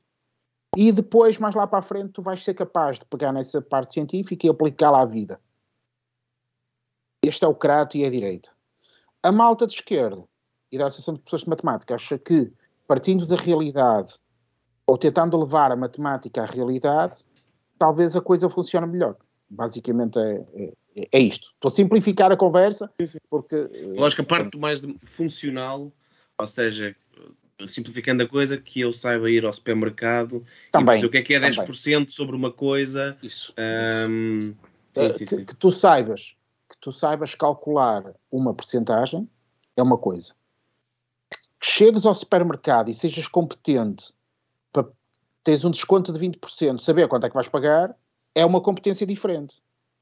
E eu quero é que aconteça esta. De que é que me serve? Tu calculas uma porcentagem se depois quando fores ao supermercado não souberes fazer. Não é? E, portanto, é esta diferença e é nesta baliza. Mas a escola pública também anda nisto. A escola, não é pública, a escola. E nós, professores, andamos nisto. Mas vai, vai um governo, vem um programa, vem outro governo, vem outro programa, e nós andamos aqui. O que muitas vezes a malta faz, e ninguém me vai ouvir, é que não ligamos nenhuma ao que diz o governo e continuamos a fazer o que fazíamos antes. Opa, mas isso, isso. Mas faz sentido, não. Claro. Claro. claro. Eu vou-vos dar um exemplo. A regra de três simples saiu do programa. Ok. A regra de três simples é das cenas mais úteis da vida. Ok. O que, é que, nós, conti- o que é que nós continuamos a fazer? Continuamos a ensinar a regra de simples. E, e, sentes, e sentes essa. Tipo, falaste aí numa questão, uma questão mais ideológica. Tu sentes essa, essa falha, essa ausência de, de um pacto de regime entre os principais? Achas que. Eu sou suspeito. Pois, também, sim. Eu sou suspeito. Eu não sou muito a favor de pactos de regime. Prefiro coisas fraturantes. Mas talvez, talvez, talvez. Não, não sei. mais? Eu, eu, gostava que, se me tu dissesse assim, se o pacto de regime for, está aqui um programa e o programa é para 20 anos e ninguém mexe, Sim. eu estou de acordo. E eu gostava que o Diniz, o filho do Sérgio, em todo o percurso escolar não mudasse o programa. Porque o programa é feito com um conceito desde os 3 anos até chegar ao 12 segundo. O percurso escolar, sim, O sim. percurso escolar é feito com um sentido. Se o Diniz entra aos 3 anos com um programa, 4 e 5 faz um, o primeiro ano da escola faz outro, segundo e terceiro muda, e depois vem o quinto e muda outra vez. Aqui pelo meio, se não tiveres um background familiar, vai-se perder alguma coisa. Portanto, as mudanças prejudicam os mais fracos. Estou de acordo. Mas é um bocadinho a história da política que tu tens em Portugal, não é? Um pacto de regime talvez fosse uma boa ideia. Embora não seja uma praia que eu gosto muito de navegar. Mas, mas talvez, talvez. Mas sim, mas haver algum tipo, algum princípio basilar ou Sim, talvez. um common ground, ou seja, que tu aí É, de uma, uma figura altamente pol- pol- polarizadora, tipo como era o Crato, neste caso, em que, que se pretendia ou estava a tentar fazer ali uma espécie de, de revolução, ou pelo menos um corte, não era? E, e, depois, e depois veio um outro ministro e alterou de uma outra cor política e alterou completamente. Ou seja, houve aqui algumas alterações e não foi só na matemática, nós também temos isso, a questão da língua, na língua Igual, também. igual. Uh, muito daquilo que eu dei já não sei, Claro. não tenho filhos mas, uh, mas Sim, sim, mas é verdade, é verdade, é verdade. Muda demais, muda demais. Eh, isso estou de acordo contigo. Há mudanças a mais e a escola devia ser mais estável e, sobretudo, devia haver respeito pelo percurso escolar de uma criança. Porque quando tu mudas as regras a meio do jogo, estás a mudar a vida da criança. Sim. E isso é que eu acho que é, que é incorreto. Portanto, mas que tem havido mudanças a mais, tem, e essas têm prejudicado, na minha opinião também, os alunos mais, mais frágeis, porque, repara, eu em casa, pela minha condição, estarei com mais vantagens em poder ajudar os meus filhos em diferentes áreas. Mas uma pessoa, por exemplo, que trabalha no shopping aqui ao lado, que está no shopping desde as 10 da manhã até à meia-noite, terá menos condições de, de apoio que, que eu. E, portanto, a partir dos meus filhos estarão em vantagem em relação a eles. Isto é que não faz sentido. Eh, mas é difícil contrariar esta realidade. Uh, um exemplo concreto também, falando aqui de outra coisa, tem a ver com uma coisa que, que, que- que existe nas escolas, que é os quadros de mérito. Que é pegam nos miúdos todos que tiram boas notas e vão lá os papás todos tirar fotografias e dizer que os filhos são muito bons. E eu fiz um estudo sobre isso e provei que quase 90% dos pais das- da- da- dos miúdos que estavam naquele caso concreto, todos tinham licenciatura. Claro. Portanto, nós estávamos apenas a bater palmas aos miúdos que tinham todas as condições para serem bons alunos. O- Um dos meus filhos, o mais novo, teve o azar de cair numa coisa dessas. E vinha todo preocupado para casa. Eu disse: Olha, se tu quiseres ir, vais, eu não vou. Se tu quiseres que eu vá contigo, eu vou, como o pai. Disse: Não, mas eu não quero ir. Ah, pronto, então está resolvido. Quer dizer, porque ele tinha a noção de que fazia o trabalho dele. Quer dizer, Agora dirão assim, ah, mas o miúdo portou-se bem, tirou 5 a tudo. Pá, não está aqui em causa. Mas e o puto que se matou a estudar e que passou de 2 para 3? Sim, sim. E que em casa está farto de levar porrada e que não tem o que comer e que o pai chega à casa e tal. Esse puto oh, não merecia. Exatamente. Ou, ou que nem precisa ser tão cenários tão dramáticos, mas Não, pode só simplesmente para. partilha o quarto com dois irmãos, ah, tem um- o caderno, não tem material suficiente, tudo isto são coisas que tornam muito mais, ingló ou mais glório o trabalho dele. Ó eu dormia, eu tenho um irmão gêmeo que, que, e nós só tínhamos um quarto. Nós os dois dormimos sempre na sala. Eu lembro-me quando perguntavam onde é que nós estudávamos. E eu dizia que estudava na cozinha. E tinha os meus colegas que estavam no quarto. Eu nunca tive um quarto. O primeiro quarto que eu tive foi quando me casei e passei a ter o meu quarto. Mas isto era as condições mínimas que eu tinha para trabalhar e não estou a queixar, antes pelo contrário, não é? Estava ótimo. Ah, mas as realidades são diferentes. Não Sim. há como fugir a isso, não é? Mudando um bocadinho para, para outra das tuas áreas ahm, e, e pegando, e vamos falar um pouco sobre o positivismo e sobre o, sobre, por exemplo, do Mário Nogueira, e, e roubando a expressão ao Benfica FM, se Mário Nogueira é lenda ou lêndia, ah, no sentido de estar muitos anos à frente de um sindicato, ou seja, estar afastado do trabalho, é ou não um problema? João has left the building. o cenário, o campo, a ver-vos no campo, portanto, portanto, mais. Disclaimer, acho que é assim que se diz. Uh, first disclaimer, tipo Magda. Uh, eu fiz parte de listas que concorreram contra o Mar Nogueira. Ok? Portanto, eu sou particularmente suspeito para poder ter uma opinião sobre isto. Tendo eu hoje responsabilidades enquanto responsável de, dos sindicatos, terei que ser uh, um bocadinho mais comedido e toda a gente vai perceber o, o que, eu vou, o que eu vou dizer. Primeiro, o, o Mário Nogueira tem qualidades excelentes e é um sindicalista de primeira água, ok? E o ódio que se tem ao Mário Nogueira resulta da capacidade que ele tem. Uh, e, portanto, esta é a primeira nota, e eu estou a dizê-lo sendo eu, ou tendo eu feito parte de listas que concorriam para o retirar, ok? Portanto, estou a dizer isto com toda... Uh, é um trabalhador, um homem com uma capacidade de trabalho, de uma capacidade política acima de qualquer prova. Esta é uma nota. Segunda questão. Está há muito tempo, devia estar há menos. Facto curioso. Existe um sindicato de direita que é coordenado por um militante do PST, que se chama João Dias da Silva, que pertence a uma coisa que se chama FNE, que é uma espécie de concorrente da FEPRO, e que está há mais tempo que o Mário Nogueira. Ou seja, o oposto. Sim, sim. Se, se o Mário Nogueira for algo, o extremo esquerdo, ele seria o extremo direito. uh, está há mais tempo que o Mário Nogueira. E esta questão não é colocada em relação a ele. Porquê? Porque ele é mais simpático com o poder. Ok? E o Mário Nogueira é mais incómodo. Isso não invalida, e isso eu já o disse internamente e repito, e estamos aqui com um facto curioso, porque isto é uma discussão destes dias, ok? É uma discussão de hoje e de ontem, e o hoje é literalmente hoje, e o ontem é literalmente ontem. O brinco tem boas fontes. Exatamente.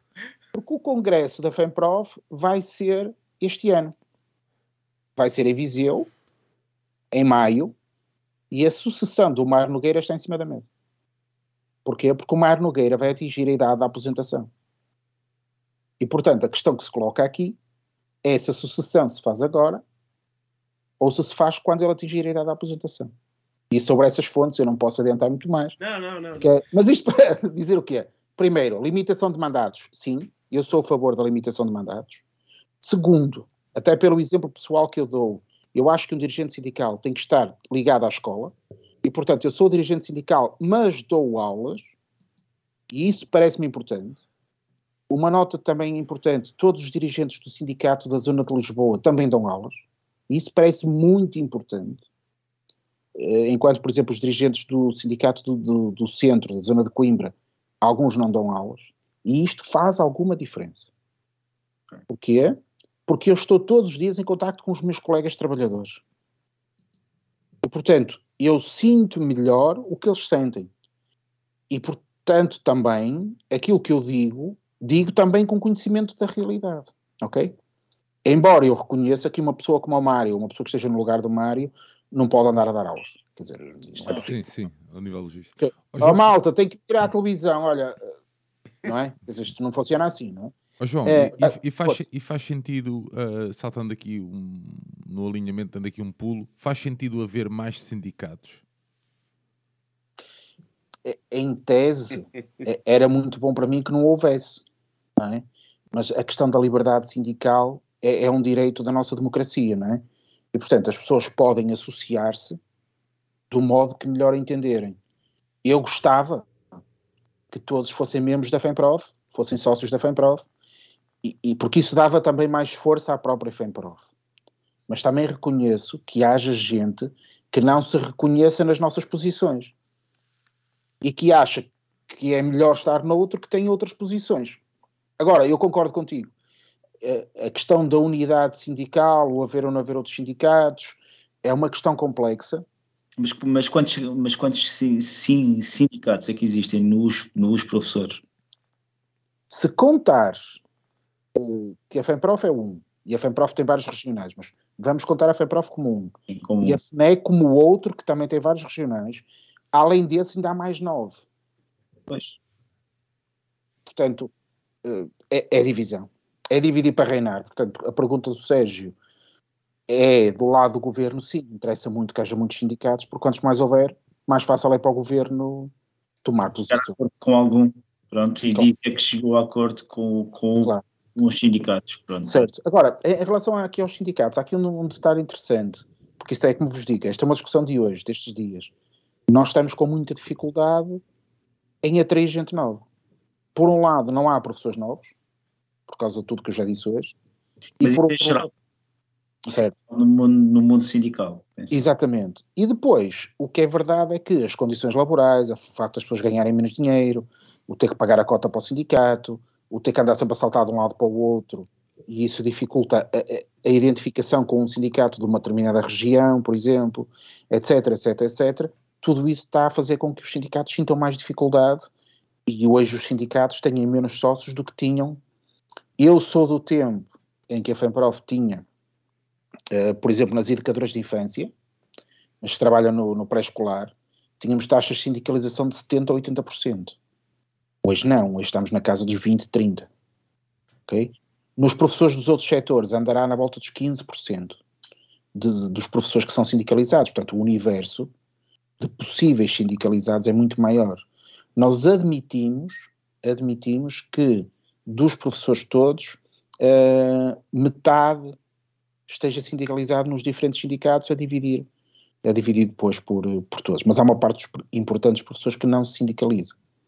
E, e tenta- isso é algo presente? Tentas sensibilizar os outros, os, os colegas? Não? Sim, eu tento falar com eles, esse é o trabalho do, do dirigente sindical também, não é? Eh, eh, Eu tento explicar desta forma muito simples, que serve para qualquer trabalhador. O sindicato é uma espécie de uma prancha de surf, pá, que está ali na, na, na água. Quando o mar está calminho, ninguém acha que seja preciso sindicato nenhum. Foi- Quando apanham uma onda da Nazaré, é preciso a prancha, é preciso a moto da água e às vezes é preciso ir para o hospital. E, e o sindicato é muito visto, ou seja, é muito visto pelas pessoas, sobretudo, por exemplo, no caso dos professores, com uma questão jurídica. Um exemplo concreto, seja, eh, um professor eh, foi agredido por um aluno, quer apresentar queixa, precisa de um advogado, vai aos advogados do sindicato. Um professor cometeu um determinado erro, leva um processo disciplinar, vai ao sindicato. E, e este é um dos caminhos. Depois há os outros todos, que têm a ver com a consciência de classe, com a ideia que eu devo pertencer a um sindicato, se estivermos todos juntos, seremos todos mais fortes. Mas é mais difícil passar esta mensagem. E é mais difícil numa sociedade tipo, cada vez mais atomizada e numa sociedade também em que, em que os próprios sin- sindicatos são sempre citados pelas piores razões.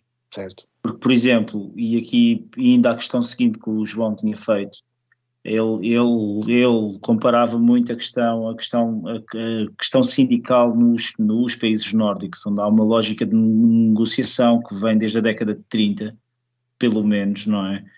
E, e, e enquanto cá a nossa lógica sempre foi uma lógica muito mais, tipo, já é uma lógica muito mais tardia também, e tem aquele lastro de 48 anos de ditadura, não é? E, e era uma lógica muito mais confrontacional, porque muitas vezes as pessoas só olham mesmo ao sindicato, ou, ou o sindicato só é citado uh, nessa, nessa perspectiva, e quando eu digo é citado, é citado pelos, pel, pelos mídias e é percepcionado pelo, pelas restantes pessoas, uh, quando existe algum tipo de, de, de confronto ou reivindicação, etc, etc, e, e, parece que os sindicatos apenas servem para essas alturas, não é? E, mas depois também entramos também numa lógica em que também eu creio que os próprios sindicatos não se souberam adaptar às novas formas de trabalho também.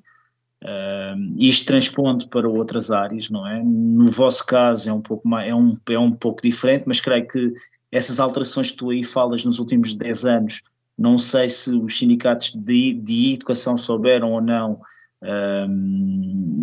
portanto, reter os novos des desafios, como a perda, tipo, como um envelhecimento muito rápido da vossa classe, tipo, como perda de, de, capital humano que existe com essa questão, não é? Porque, porque quer, queiramos, quer não, um, por muito capital acumulado que uma pessoa possa ter ao longo de 30, 40 anos, que é, que é essencial, atenção, é sempre ótimo ver sangue novo, não é? É sempre ótimo chegarem novas pessoas com, nova, com novas perspectivas, com vistas desa, desa, desapoeiradas, uh, que possam trazer algo, algo, algo diferente, não é?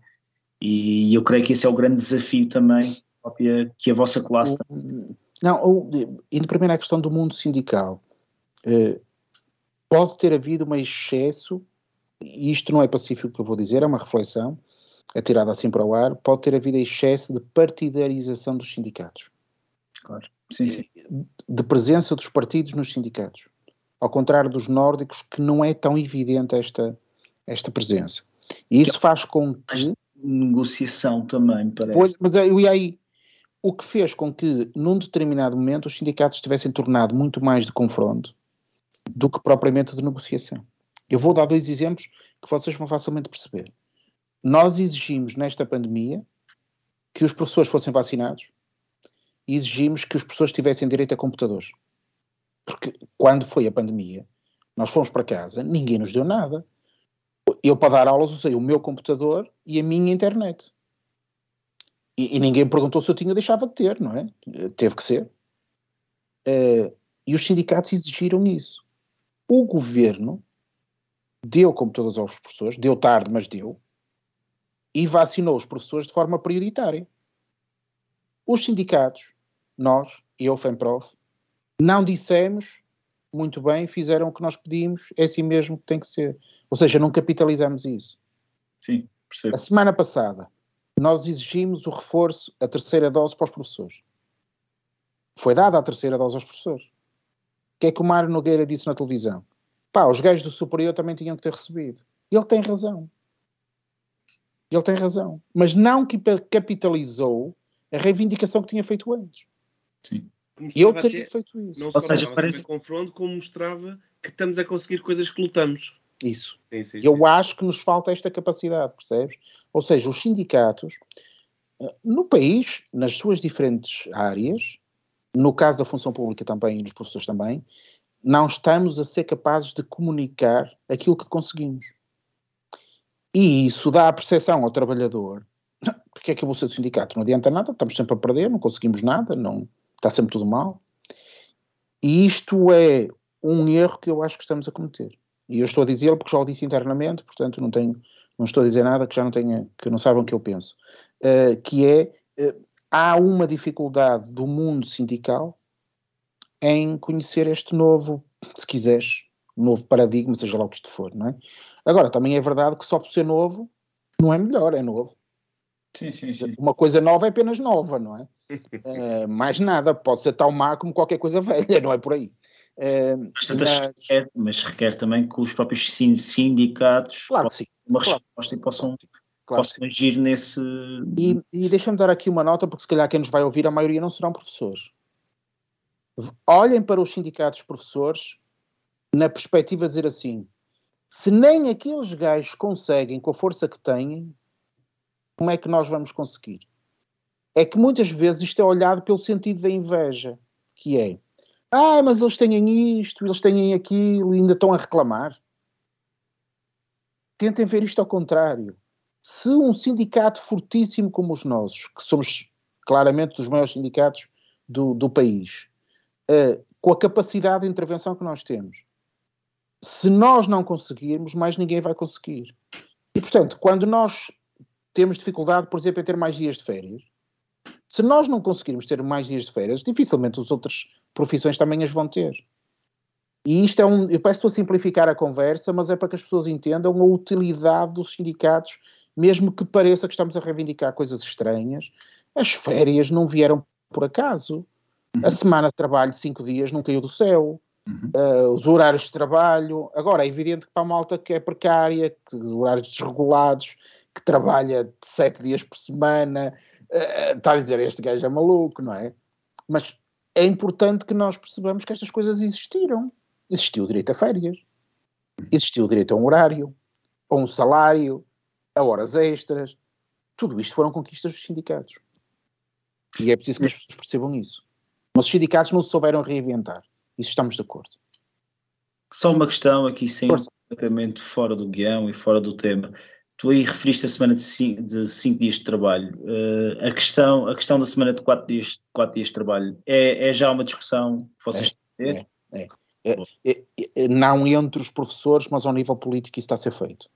Isto é, neste momento está a ser equacionada e está-se a refletir e a criar discussão e conhecimento sobre a possibilidade da semana ter apenas quatro dias de trabalho e eu epá, tiro a, a bomba para o ar, que é muito simples tu com a quantidade e a qualidade, por exemplo, tu vais ter de robótica, sim, sim. tu não vais ter emprego para toda a gente. Sim, sim, sim. Já está, alguns empregos vão ser um pouco redundantes, digamos assim. Tu não vais ter emprego para toda a gente. Isto Pergunta para um milhão de euros, o que é que tu vais fazer à gente? Às pessoas que não vai haver emprego para elas. Mas não vai haver mesmo, literalmente. Tu pensa numa coisa muito simples. Com a evolução tecnológica, os carros não vão precisar de condutor. Portanto, comboio, metro, em Barcelona o metro, não sei se vocês andaram lá perdidos, o, o metro de Barcelona já tem linhas que não são, não, que são. não tem motorista.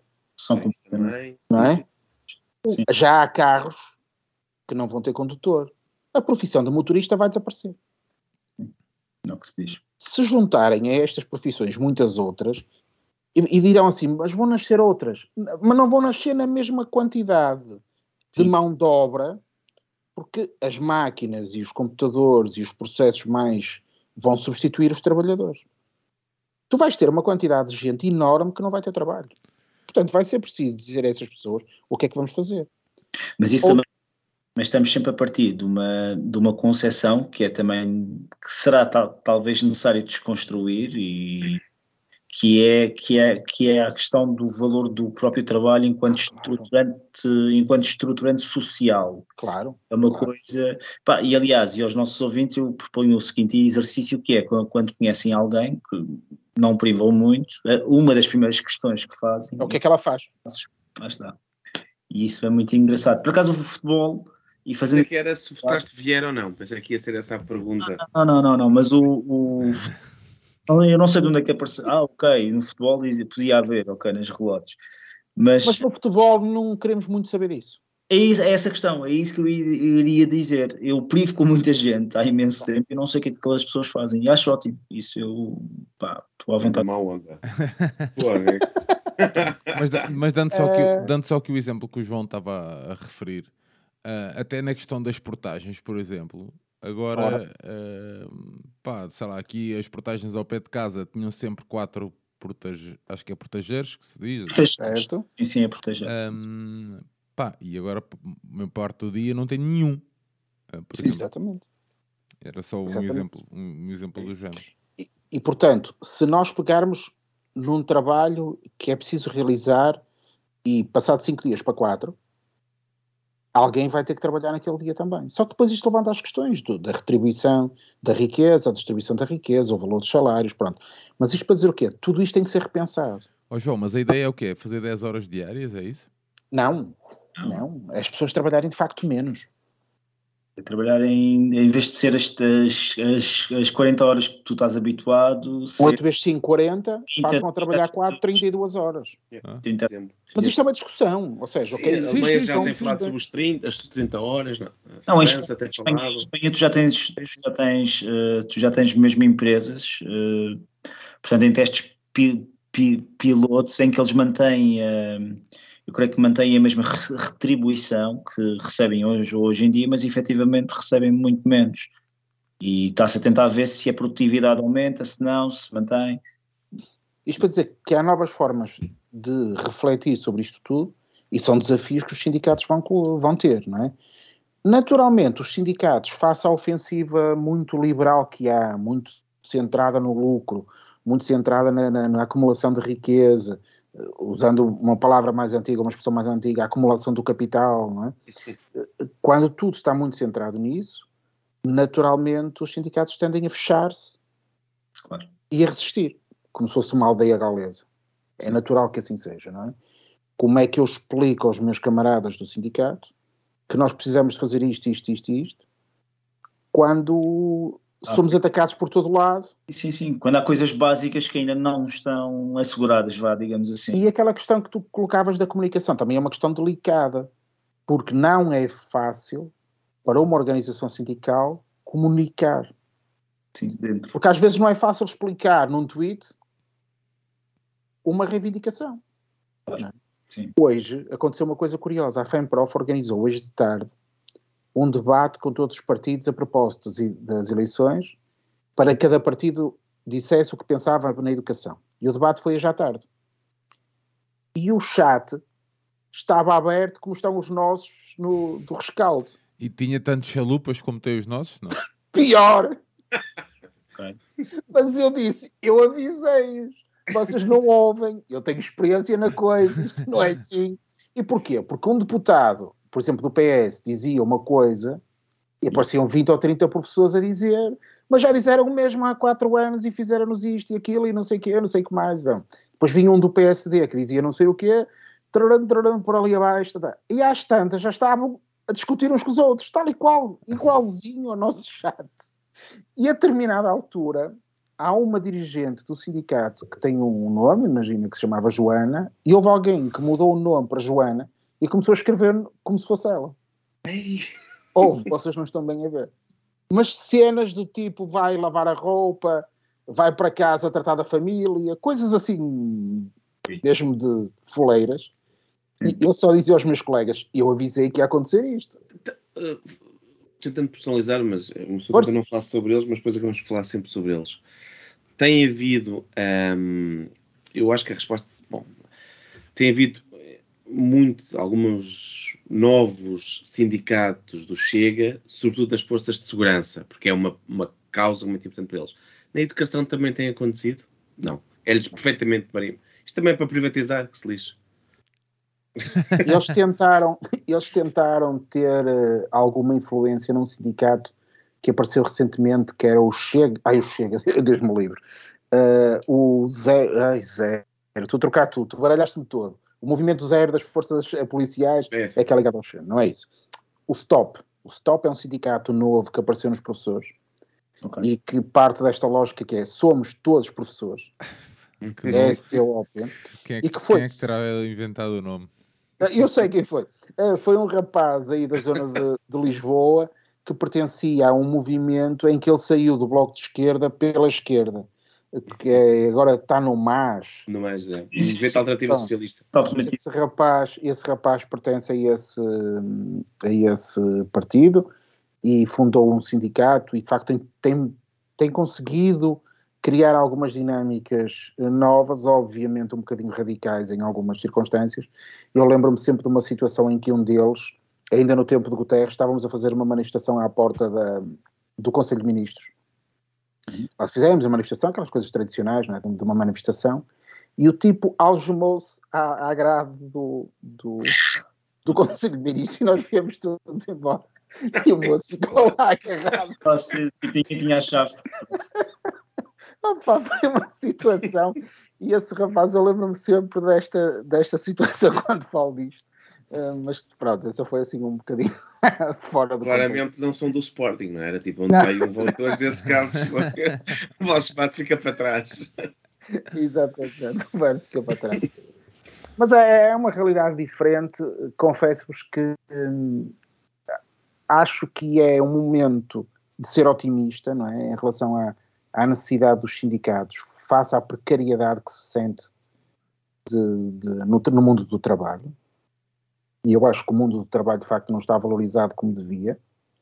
Eh, acho que as pessoas, e não é só questão do salário, é esta ideia de que nós não temos horários para trabalhar, de que sair à hora parece que estamos a roubar o patrão, de quando pá, se trabalharmos mais horas devíamos receber mais dinheiro, parece que estamos a. Toda esta questão macro, não é? Eh, depois as novas formas de trabalho hum, nos call centers, nos centros comerciais, na, naquelas plataformas digitais de, de trabalho, a malta das entregas.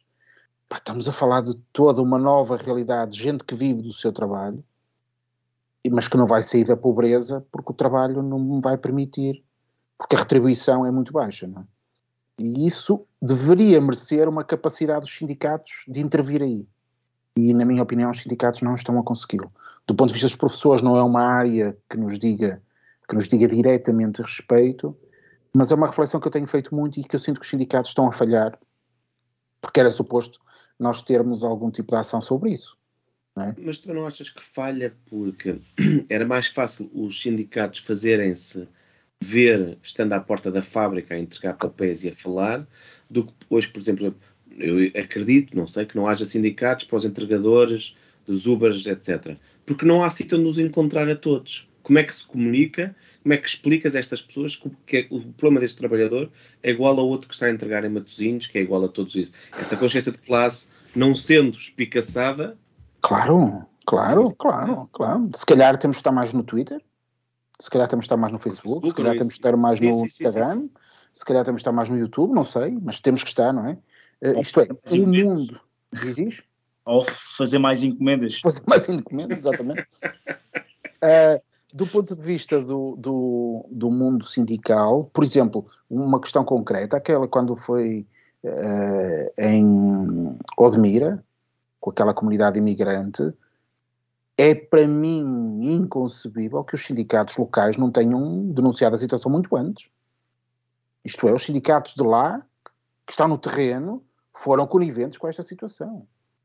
E isso para mim é uma coisa absolutamente desprezível. é? Mas foram sindicatos, tipo, foi as forças de segurança locais, foram. Bem, neste caso estamos a falar de sindicatos. Os sindicatos Não, dizer-. Não, é, que já, é que já falamos disso aqui no brinco e foi um combo. à altura um estávamos a falar só das forças de segurança e o, e o que eu disse mantém-se. Ali não era uma questão das, só das forças de segurança, era uma questão mesmo geral. Portanto, A economia local sabia, os, os autarcas sabiam, toda a gente sabia.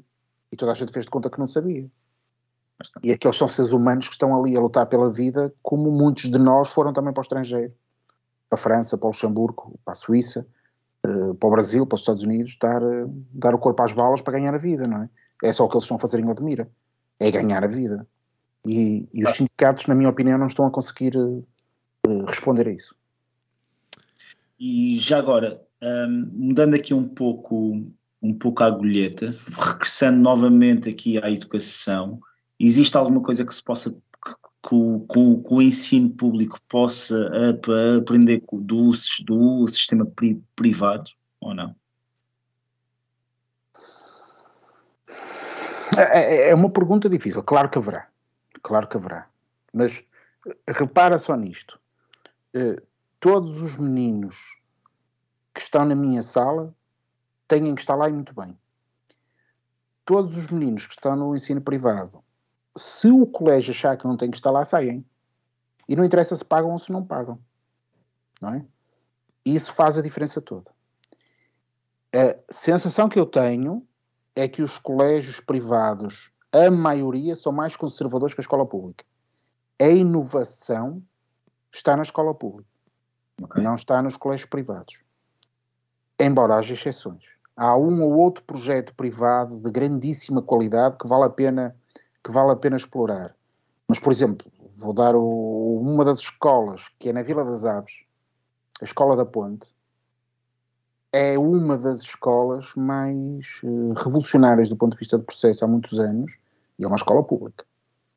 Eh, portanto, a evolução, a revolução, a mudança de mentalidade está a acontecer por pressão da escola pública. Ok. Ou que não, mas eu não sou assim tão arrogante a dizer que eu não tenho nada a aprender com os colégios privados. Claro que haverá, eh, mas se me perguntares em concreto o que é que eu traria da escola privada, eu teria dificuldade em, em- em dizer, por exemplo, eu vou- vou-te vou-te dar um exemplo concreto. A minha sala de trabalho, e depois eu posso vos mandar fotografias sobre isso, eu tenho umas cadeiras com rodinhas, eh, as cadeiras são coloridas, o que me permite, por exemplo, agora juntam-se todos os verdes. E tiros pela janela, não estou a brincar, os verdes. Porquê? E a seguir digo, ok, malta, agora um verde, um laranja, um azul, formam aqui um grupo. Eh, agora, e eu posso ter uma aula completamente plástica, ou seja, já não é aquela coisa de todos sentadinhos olhar para o professor. E um colégio privado aqui perto de mim que ofereceu um iPad a todos os alunos, Ah, bom. Ok. eh, tem uma cadeira, uma mesa de madeira fixa, uma para cada aluno. Ok. Sim, sim, sim. E, portanto, enquanto eu na escola pública tenho uma organização plástica para ir de acordo a cada um dos putos, hum, esse colégio privado é muito centrado ainda no professor, porque quando tens aquilo, parece um autocarro, quando vais no autocarro olhas para onde? Para o motorista. Ora, na sala de aula olhas para onde? Olhas para o professor. Eh, e em muitos casos isso já não é o elemento fundamental da, da escola, não quero ser eu. É? Será que é centrado no professor? Oh, Porque eu estou a pensar que, por exemplo, o que me parece, e contado o que já disseste hoje, é que o próprio sistema de ensino aceita que haja diferentes, diferentes pedagogias e integra quando são casos positivos de sucesso. Eu penso sempre num exemplo, eu tive uma professora de História muito marcante, que foi a minha professora do sétimo ao décimo segundo, a Margarida Ferro. Foi ela que criou uma coisa que eu acho que já existe hoje em dia em todo o lado, que seria o aprender a estudar. Ela, para os alunos com mais dificuldades, ela criou no Liceu de Queluz na altura, portanto, entre 94 e 2001, um sistema para os alunos com mais dificuldades aprenderem metodologias. Isto depois acabou por ser integrado num nível superior. Não será o que acontece é que o público permite às ideias vanguardistas de professores adaptá-las primeiro na escola, depois se calhar no agrupamento, depois versa aquilo que tu dizias que uma escola um colégio é se calhar mais ortodoxo e há menos espaço para, para isso. Será essa a coisa? Isso. Isso. Isso. Oh, oh, repara, o que é que está no topo do processo? O exame de acesso à faculdade. O que é que os pais querem? Que os filhos façam os anos todos, chegam ao décimo segundo, tirem boas notas e entrem na faculdade. Portanto, quem preparar melhor para isto, a partir é melhor. E por isso é que vocês têm os rankings todos os anos, que saem as notas dos colégios privados, são todos lá em cima. Que pudera, assim também eu. Agora, isso é o mais importante? Não, não é. Mas é o que é valorizado socialmente.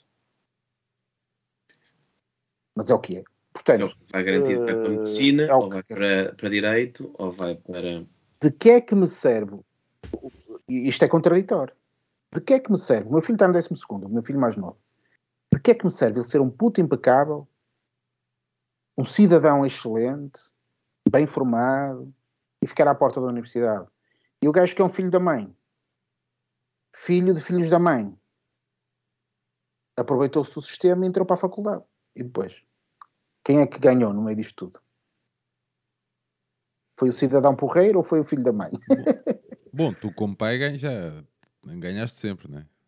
Como pai ganhei sempre, claro. E é essa parte que é importante, não é? Ahm, eu nunca me eh, inibi, a minha mulher não sabe muito disto e como eu espero que ela não vá ouvir isto, que, que- que o João, o Filipe não foi tanto o caso, mas o João já faltou às aulas para ir ver o Benfica, não é? Porque há coisas mais importantes que as aulas. Falando, falando, falando aqui em pais e dando aqui só uma nota, os- o- tu, tu achas que, que, que os professores têm vindo a, a substituir os pais? Ai, sim.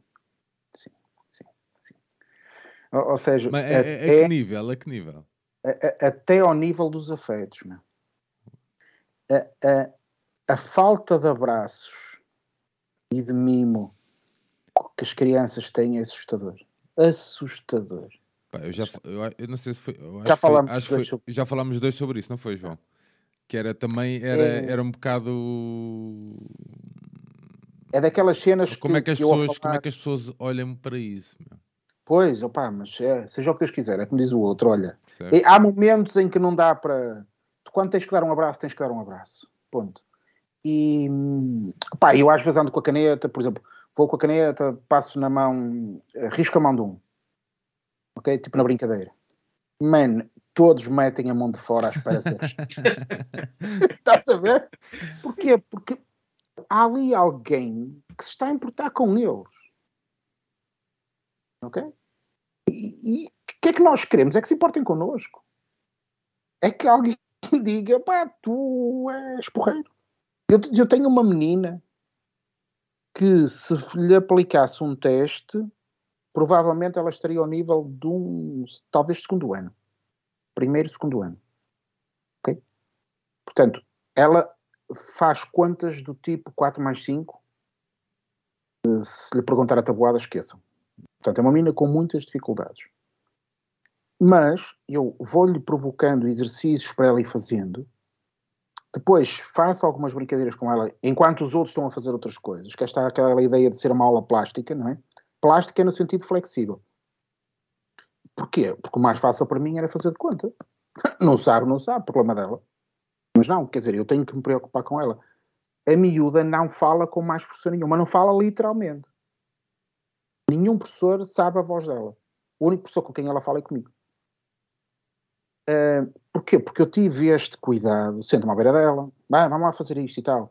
Tenho uns autocolantes tipo stickers, que eu mando em vídeos chineses, que, que, que lhes dou, pá, e vou tentando comprá-las. É corrupção ativa. Tipo, o Vieira nesse aspecto fez escola. mas, mas a sério, olha, para vocês verem. Estes são, por exemplo, do Super Mario. Estão a ver assim uns stickers. ok? Tem aqui o saquinho. Ok? Hoje essa menina levou três stickers destes. Eh, os do Benfica só dou ao outro desgraçado que Eh, mas isto para dizer o quê? Que a dimensão afetiva, Sérgio, a, a- a questão do toque, a questão do, do eu mostrar que estou importado com eles é decisivo. E isso eu sinto falta. Pensem assim: quando há muitos problemas na, na sociedade, por onde é que a malta se vira? Para a escola. Exemplo: a malta estava a ficar gorda. Educação alimentar. A malta começava a ter bebés muito cedo. Pronto, toca a ter formação em educação sexual. A malta tinha acidentes na estrada. Educação rodoviária. A escola vai respondendo às cenas todas. Mas, obviamente, não é capaz. E às vezes transborda de competências e aquilo corre mal. Mas eh, a escola vai sendo sempre, sempre acrescentada. Tirando o tempo que estão a dormir, o miúdo que acorde às sete e meia da manhã e se deita às nove da noite, ele passa mais tempo com os professores que com a família. Sim, sim. Quem é que lhes dá carinho, sim, sim. mimo, afeto? Porquê? Fazendo aqui a ponto com o sindicato, e foi uma coisa que eu já repeti hoje, as condições de trabalho estão muito más. E, portanto, ser pai e mãe hoje é também difícil. Ou seja, eu não estou a dizer isto como que criticando os pais. Eu também sou pai. Quer dizer, eu quando estou a dar aulas não estou com os meus filhos. Eh, e isso é uma dificuldade. Como é que neste mundo laboral em que parece que somos todos escravos do nosso patrão, conseguimos ter tempo de qualidade para a nossa família? Essa é uma questão, por exemplo, no caso das mulheres é gritante. A quantidade de mulheres por causa da questão da maternidade, eh, que ainda é em Portugal hoje uma marca da nossa cultura, é mais a mulher que toma conta da família do que o homem, eh, e isso faz com que as mulheres tenham mais dificuldades na carreira. Sim. Uma mulher que opte pela carreira tem mais dificuldades na família. Não é? Isto- Não estou a criticar, mas sim, a escola está, está a pegar em muitas coisas que seriam da sociedade e vocês, não, não querendo prolongar muito isto, aquela situação de Famalicão, do pai que queria que os filhos reprovassem, ou não queria que os filhos reprovassem, mas foi a consequência, porque não queria que os filhos tivessem educação, educação cívica, a formação para a cidadania, ou lá como é que aquilo se chama. Ali há um pai que não quer que os valores de cidadania comuns, que nós na escola não ensinamos, vocês agora vão ter que ser todos homossexuais, ser gay é que é fixe, não é isso, como é óbvio. Agora, não estejam à espera que eu diga, enquanto professor, que temos que discriminar os pretos ou que hum, um homossexual é um doente. Obviamente não podemos dizer isto. E eu digo exatamente o contrário, como é óbvio. Ah, mas assim estás a promover uh, as, como é que, Género. de género, não é? Agora que eles usam essa expressão. Opa, temos pena. Esta é a sociedade que nós temos, é a sociedade daquela escola. Depois, se quiserem em casa, que desconstruam isso. Eu acho que os miúdos têm que ser obrigados a ter estas dimensões. Porque, desculpem-me o atrevimento quase de esquerda ideológica. Eu acho que há coisas que a família não é competente para fazer. Temos pena. Do mesmo modo que se o pai quiser espancar o filho, eu também não vou aceitar. Claro, sim, sim. Portanto, há coisas que temos pena. Às vezes a malta diz assim, ai, mas a família, mas a família é o quê? Eu tenho que me preocupar com o cidadão. O aluno é um cidadão que existe para lá da família. Se a família o trata mal, eu sei que isto é muito radical, mas eu não tenho problemas em assumi-lo. Se a família não trata bem aquele cidadão, aquela pessoa, a sociedade tem que o assumir. Agora, isto é polémico. Mas também não só para ser simpático. Muito bem. Hum, Aires, João, estamos aqui, Joões neste caso, uh, estamos aqui quase, quase a entrar na, no bloco das nossas sugestões e a caminhar para o final do nosso episódio. João, sei que tens aí mais Tenho uma uma última pergunta. pergunta. Sim. Em duas, por acaso, mas sim, faz, faz. Qual é a história do beija-flor? Ah, olha, eu, eu- a história do beija-flor é daquelas que pode não ter fim, mas conta-se desta maneira e que eu acho que é, que é, que é muito importante. Pá, estava a haver um incêndio enorme na floresta e nesta floresta, lamento informar-vos, mas o responsável era o Rei Leão. Podia ser a águia, mas não era a águia. Era o Rei Leão. E o Rei Leão tinha a chave da selva. Pá, aquilo começou a arder tudo e depois aqui entra aquela parte que, em função da idade dos miúdos, nós podemos ir acrescentando eh, personagens. Do tipo, qual é o animal maior que há? E os putos todos respondem a girafa. E o Sérgio pode fazer isto com o Dinis, que funciona lindamente. E qual é o animal mais alto que há? A girafa. Olha, a girafa já tinha fugido. E o animal mais rápido? A chita. Pá, a chita também já tinha fugido há muitos tempo. E o beija-flor? E há um lago, trazia o beija-flor, é um pássaro deste tamanhinho. Ia a um lago, trazia uma gotinha e deitava em cima do incêndio. Tal. E entretanto, os outros animais, pá, já estavam todos, todos tinham ido embora. E o beija-flor continuava e deitava uma gotinha. E vinha, e vinha. E o leão, meu, já naquela preocupado, não é? Opá, eu tenho que fechar isto, isto vai arder tudo, eu tenho que me ir embora, como é? E diz ela, pá, eu... Mas o que é que tu andas a fazer? Eu ando a apagar o incêndio. Tu andas a apagar o incêndio? Meu, tu, como é que tu vais apagar o incêndio assim? Tu nunca vais conseguir apagar o incêndio. Se eu, pois não, mas ando a fazer a minha parte. E eu acho que é um bocadinho isto que nós temos que fazer, é sermos todos beija-flor, ok? É, cada um faz a sua parte. Eu faço a minha parte, ok? Eu sou o beija-flor e cada um de vocês é um beija-flor ah, na sua, na sua, eh, no seu contexto. E vamos contagiando outros para que sejam também beijas-flores. É um bocadinho esta a história que eu, que eu achei que, que fazia sentido partilhar hoje, porque no sindicato é muitas vezes isto também. E como professor também é muitas vezes isto. É aquelas, mas tu não estás a fazer nada, isso não vai resultar, não adianta nada. Adianta, adianta, pá, estou a fazer a minha parte. E portanto, eu acredito, como o Sérgio dizia, que o Benfica vai ser campeão. Ok. Contagiou, já somos dois. Estão a ver? Estão a ver? É, é nesta lógica de, de beija-flor. Pá, sei que é um bocadinho uma, uma, uma imagem, um bocadinho totó, mas que eu acho que ajuda a transmitir uma mensagem fácil Bastante fábula. uma, uma fábula que eu gosto muito e que serve como. e que eu conto aos meus alunos, quando eles estão com estas tangas, ai, foi ele, fui eu, ok, então vamos lá. E depois com eles é muito fácil prolongar isto, não é? seja, o mais alto, o mais gordo, o mais pesado, e a seguir um gajo para lá, mais lá fazer um desenho sobre isto e tal. E aí dá para explorar. Depois, em matemática, depois eu fazia, ok, então a seguir fazemos uns gráficos, o mais alto, agora vocês vão perguntar à professora de ciências quanto é que pesa cada um deles, e depois vinha a minha colega, tu metes-me em cada uma, meu. Estás a ver? Pronto, mas este tipo de situações que faz com que eles pensem um bocadinho, e esta fábula eu acho que era uma. Porque é um bocadinho a mensagem que eu acho que os sindicatos trazem, que é um bocadinho, opá, fazer a nossa parte. O mundo parece que está tudo ao contrário, parece que estamos a caminhar todos para um lado e os sindicatos parecem dizer que o caminho é para ali, mas, mas é assim. Ares, queres, queres colocar mais alguma questão? Não, agora não, porque acho que era ótimo. Com a minha questão. Eu... Não, força, diz, diz. Não, não, eu só ia, só ia te perguntar sobre duas questões. Uma era uh, se tu sentes que as escolas estão a trabalhar na questão da, da, etiqueta, da etiqueta digital dos miúdos, ou seja, na própria presença online deles, pá, eles são nativos de, digitais, é completamente diferente da nossa, da, da, nossa presença, mas eu sinto que é uma coisa que nunca é muito falada, não é? Não, mas é, esse trabalho está a ser feito.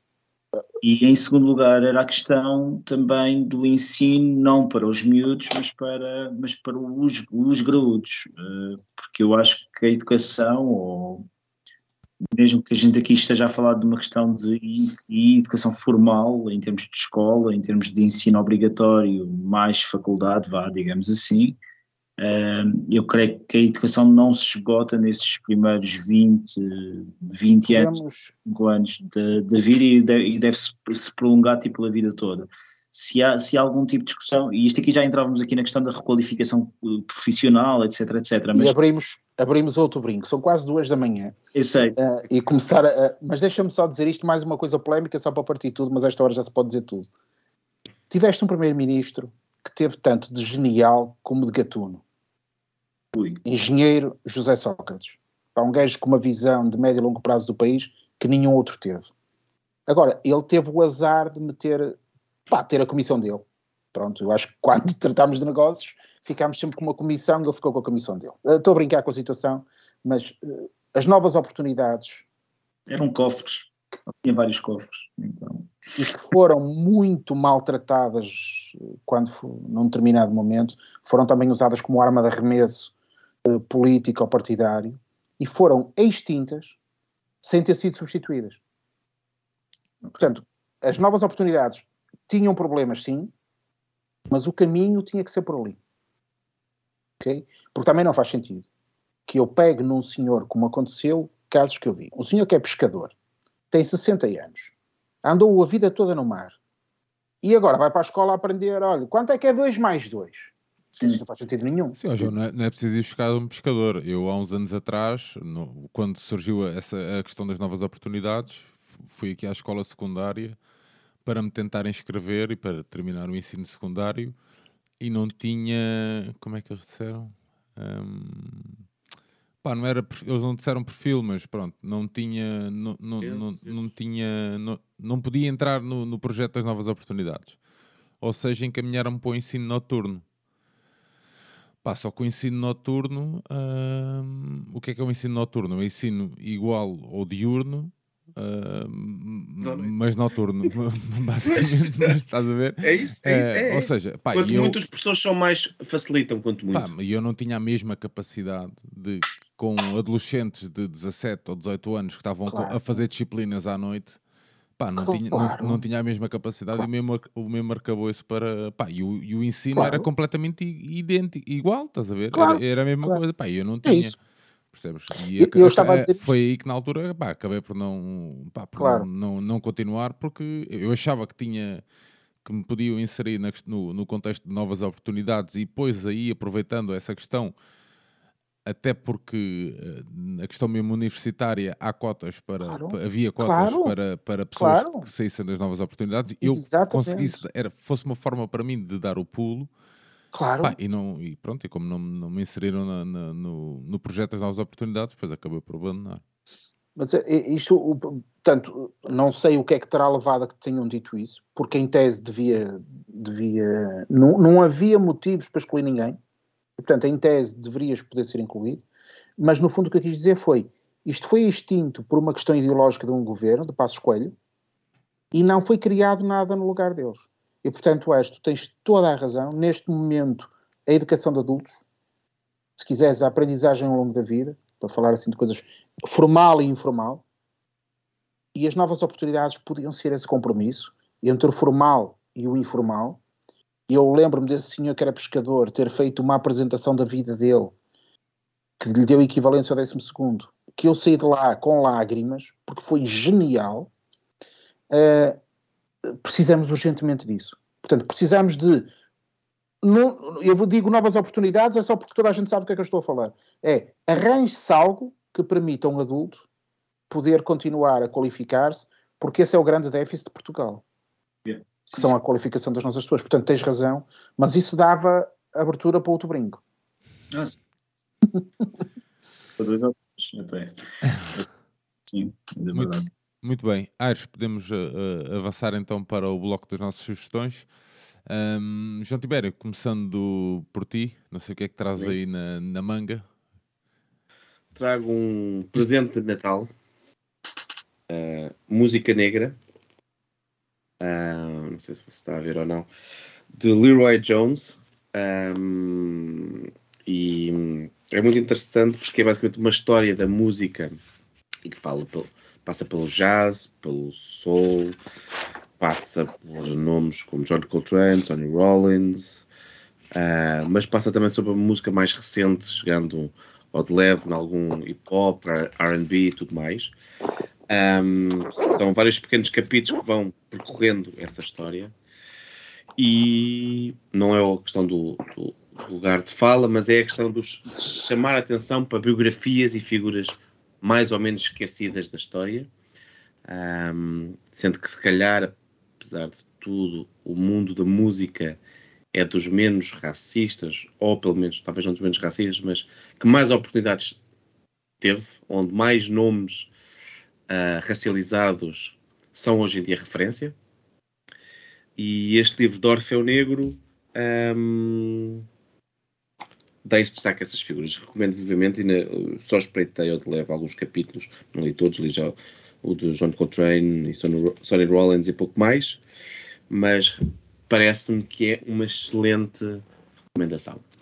Muito bem, João. Ah, Calma, tenho uma segunda. Desculpa, desculpa, A segunda foi uma série que eu tinha começado a ver já há alguns tempos e que prendeu e não estava a conseguir, e agora voltei-lhe a dar uma segunda vida, porque tem-se falado muito, e agora recentemente ganhou os prémios.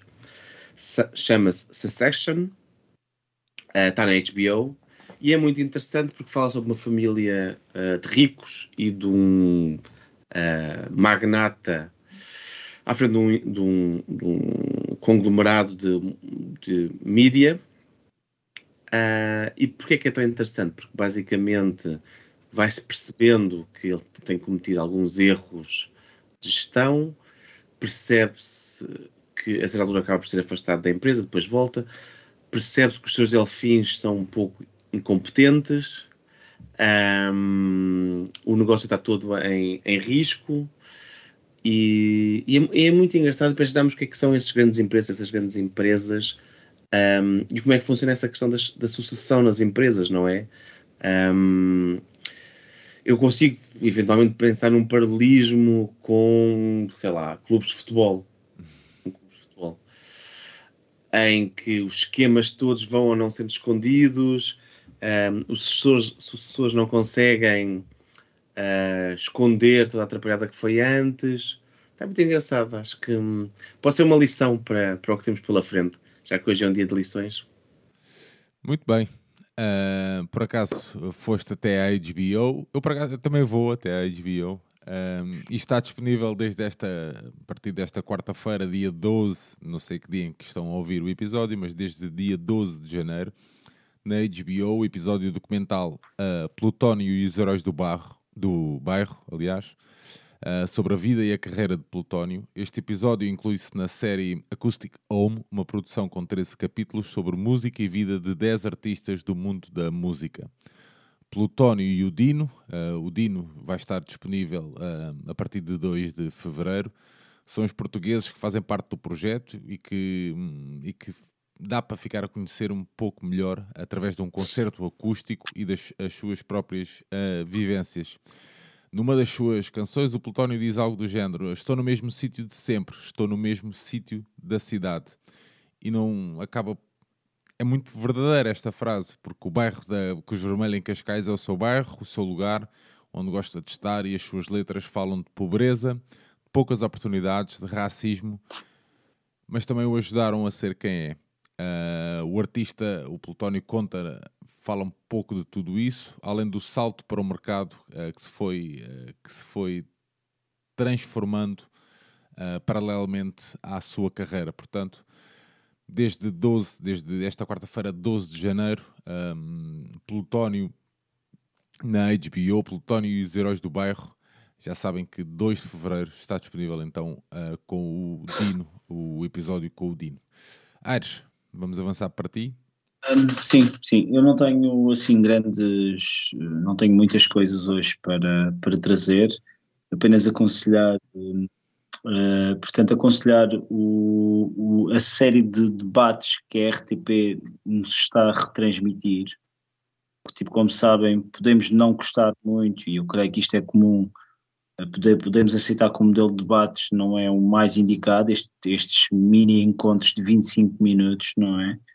Mas, mas, também temos de ter a noção que, muito provavelmente, para a esmagadora maioria do, do próprio eleitorado, esta será a única forma de ter acesso a, a, a algum tipo de, de ideias ou, ou, de mensagem, uh, pelo que eu prefiro que haja este tipo de debates ainda que mesmo assim estejam a excluir alguns partidos, porque apenas aqueles que tiveram representação parlamentar é que estão, é que estão lá presentes, mas mesmo com este modelo imperfeito, uh, portanto, prefiro que haja debates do que não haja debates. E, e, e pese muito soundbite que tenha ocorrido e ainda hoje houve um debate à tarde que foi, que foi o perfeito exemplo disso, há muitos outros que nos quais é possível ver algum tipo de, de, de ideias e ver algum tipo de contraposição de, de ideias e isso é bom.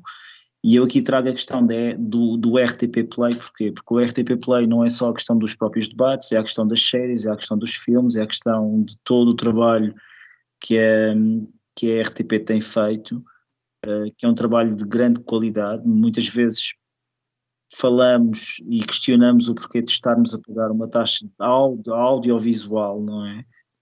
E, e, o próprio tema, falando em eleições da, da RTP, é um tema que está, que está muito em cima da mesa, porque há, porque há visões que defendem uma privatização da mesma.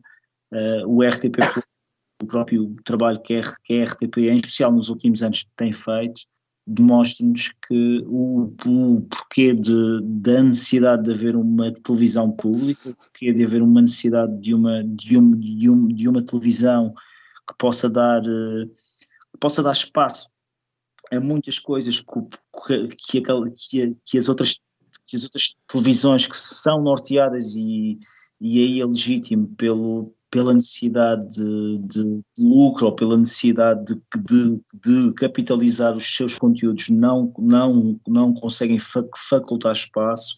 Aires, não sei, se, não sei se, se ias falar da, da, da, questão do documentário Estado Social, Todos por Todos, que também está hum. disponível na, na RTP Play. Era só para fazer esta adenda porque o Blessing, o Blessing tinha partilhado isso e eu cheguei a, cheguei a este comentário através do Blessing e que também está disponível, vai ao encontro daquilo que tu estás a dizer. Comandante uh, Fortes Lima no documentário Estado Social Todos por Todos, Sim. disponível na RTP Play. Ok, não sabia que isso era um documentário, por acaso apanhei isso pelo Blessing e pensei que era um que era um corte de, algum, de, de, de alguma coisa que tinha sido lançada a nível on, em, em, online, mas fico contente que, que tenha sido no âmbito ou tenha sido feito pela, pela própria RTP. Um, mas pronto, era dar esse, era dar, era aconselhar isso. Eu já várias vezes aqui trouxe alguns documentários e algumas coisas que fui, lá apanhando e, e nunca me canso de, de, de voltar a, a, trazer novo, novamente isso. E finalmente, para também não, não vos estar a amassar muito, e até porque já estamos aqui extremamente tarde, e já é extremamente tarde, eu tenho aqui sensivelmente 19 livros que estão aqui espalhados no chão, e eu creio que já aconselhei quase tudo, mesmo caso, eu vou aconselhar esse livro, e se me permitem, vou-me afastar aqui do microfone, porque tenho que chegar ao livro. E agora nós descrevemos o movimento do Aires em direção ao livro. Mais ou menos. Uh, portanto, o livro, o livro em causa é, é, How Soccer Explains the World, é do Franklin Foer, é uma visão. O autor é um, é um autor americano. Este é um livro que é muito parecido ao Football Against the Enemy, que é um, que é um, filme, que é um livro do Simon Cooper, já escrito há imensos anos, creio que em 93 ou 94 e que eu também tenho ali. E, e, este livro foi escrito uns anos depois, pai, dois ou três anos depois, portanto é uma visão um pouco, um pouco americana, uh, mas é uma visão um pouco, um pouco americana, focando-se muito na questão ge geopolítica da coisa. E eu creio que é um livro que eu nunca tinha aqui, tinha aqui dado o highlight, e portanto fica então a vossa, fica aqui esta, esta sugestão. E, e passo da bola, João. João Paulo, é a tua vez. Uh, olha, eu, eu, não estava à espera, confesso, mas houve alguma coisa do alinhamento que me falhou.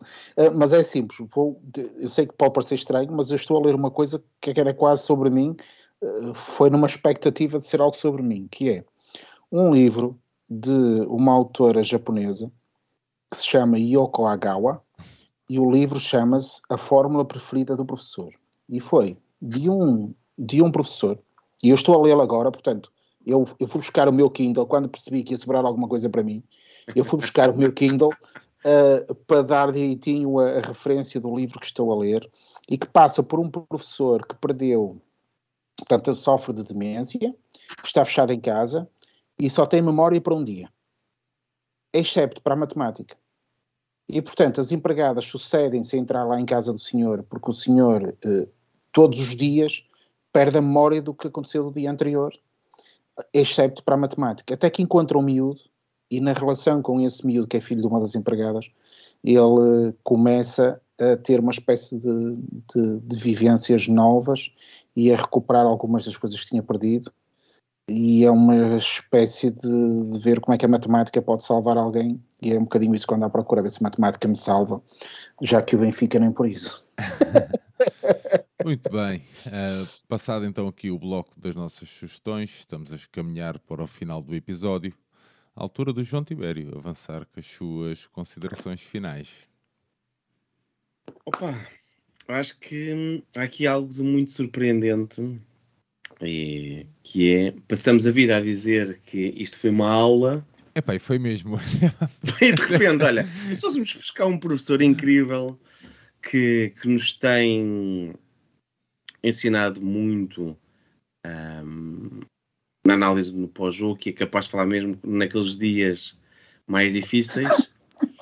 Uh, como que se fala no, nas nossas conversas que temos quando estão no WhatsApp BI ou quando se fala uh, rapidinho no estádio, porque quem vem, quem tem tantos quilómetros pela frente, às vezes não dá tempo para mais.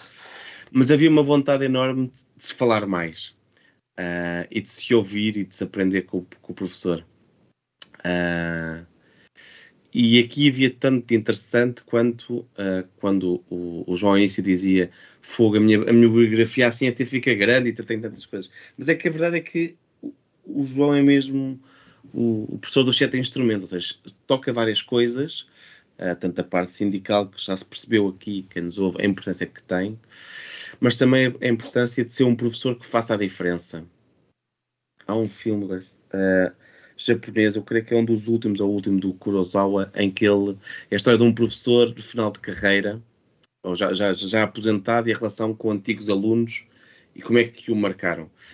E, e, e este episódio para mim era muito importante, além de ser uh, o padrasto é professor e sempre lidei próximo com professores. Acho que muitas vezes, sobretudo em Portugal, é uma profissão, não digo maldita, que é óbvio que há piores, mas não tão bem vista quanto a importância que tem. E, e ouvirmos, e, e, se conseguirmos que quem nos ouve de repente pensa, epá, realmente ser professor às vezes é mais complicado do que parece, ou seja, quer seja porque faz quilómetros e está afastado, porque ganha mal, porque aqui, por exemplo, não falámos de uma coisa que é hoje em dia os professores estão cheios de trabalhos que não são dar aulas, preencher coisas e papéis e relatórios, tudo isto. Perde-se o que é a, a, o que seria a competência mais importante, que é criar laços para que depois o conhecimento passe mais facilmente. Um, se eu acho que se tínhamos conseguido, pelo menos, mostrar um pouco, ouvir um professor em primeira pessoa a falar um pouco sobre o seu trabalho e, e pôr-nos a passar um pouco sobre isso. Temos um professor de matemática, aquela coisa maldita, para tantos, acho que ganhamos o dia. Foi nota 5. Muito bem. Aires? Uh, sim, sim, eu creio, que, eu creio que a gente fez um longo caminho desde há 2500 anos a esta parte. Um, eu creio que há 2500 anos não, não havia tipo, tanta buro, burocracia tipo, para, para o Aristóteles preencher.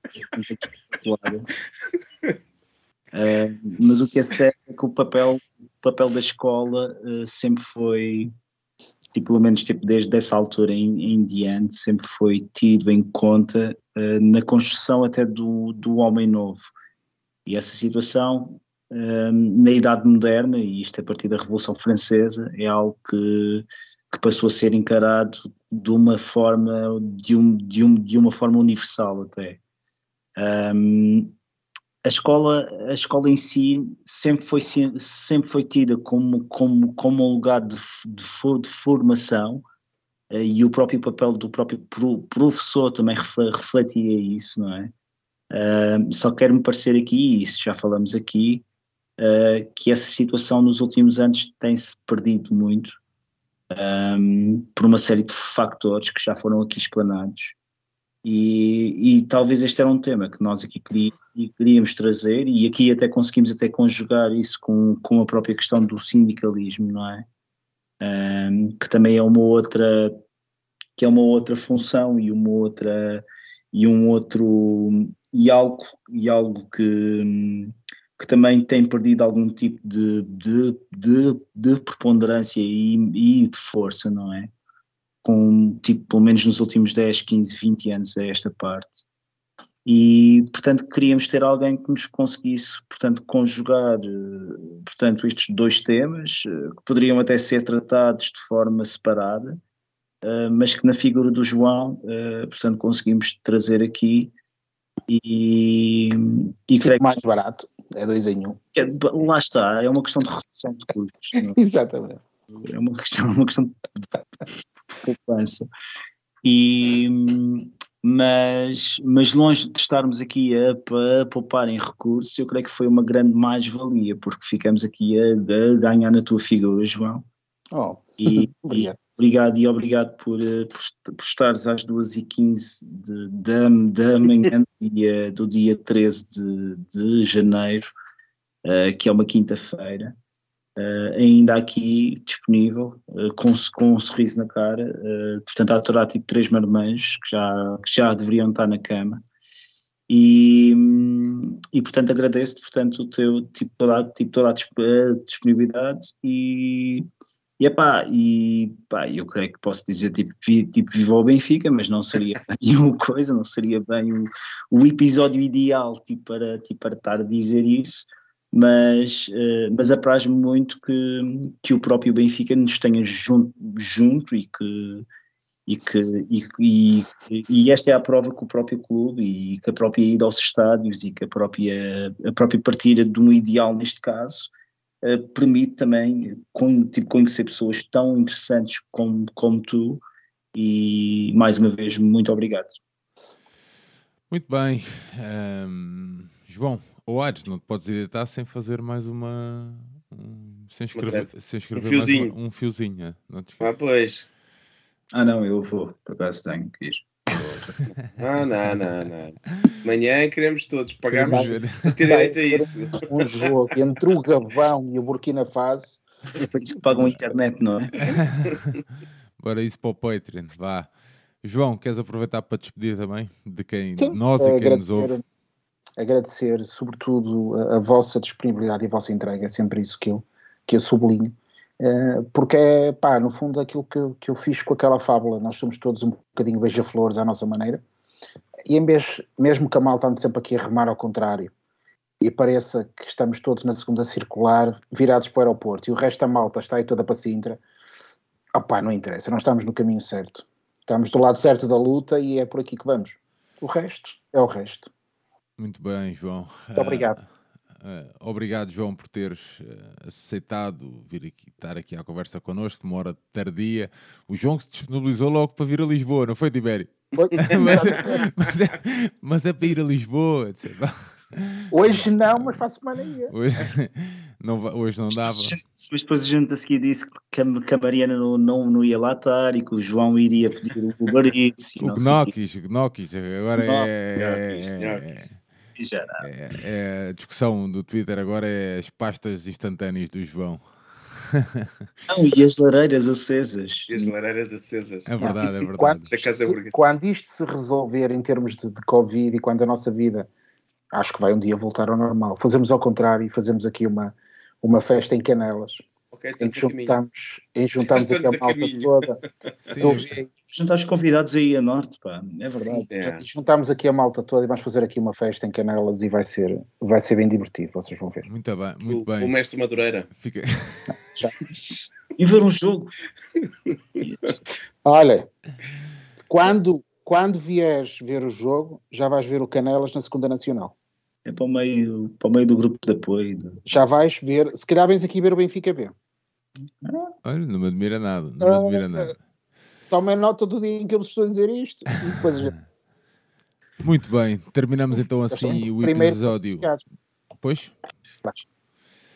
Terminamos então assim o episódio número 90 do Brinco do Batista, o Brinco que também é um beija-flor à sua maneira. Uh, Aires, João, marcamos encontro para a semana. João Paulo, deixar-te um grande abraço, tem sido um prazer ter-te no nosso coletivo, aqui no Benfica Independente, a fazer tantos e duros rescaldos e hoje num registro diferente, a falares abertamente também da tua experiência de vida e da, da forma como lidas com, com todo o contexto da escola. Foi muito, muito bom. À malta que nos ouve, deixar-vos então um abraço, relembrar-vos que o Brinco está disponível em todos os agregadores de podcasts e também em www.benficaindependente.com. Nós voltamos então para a semana. Um grande abraço a todos. Fiquem do lado certo da luta. Que viva o Vitor Batista!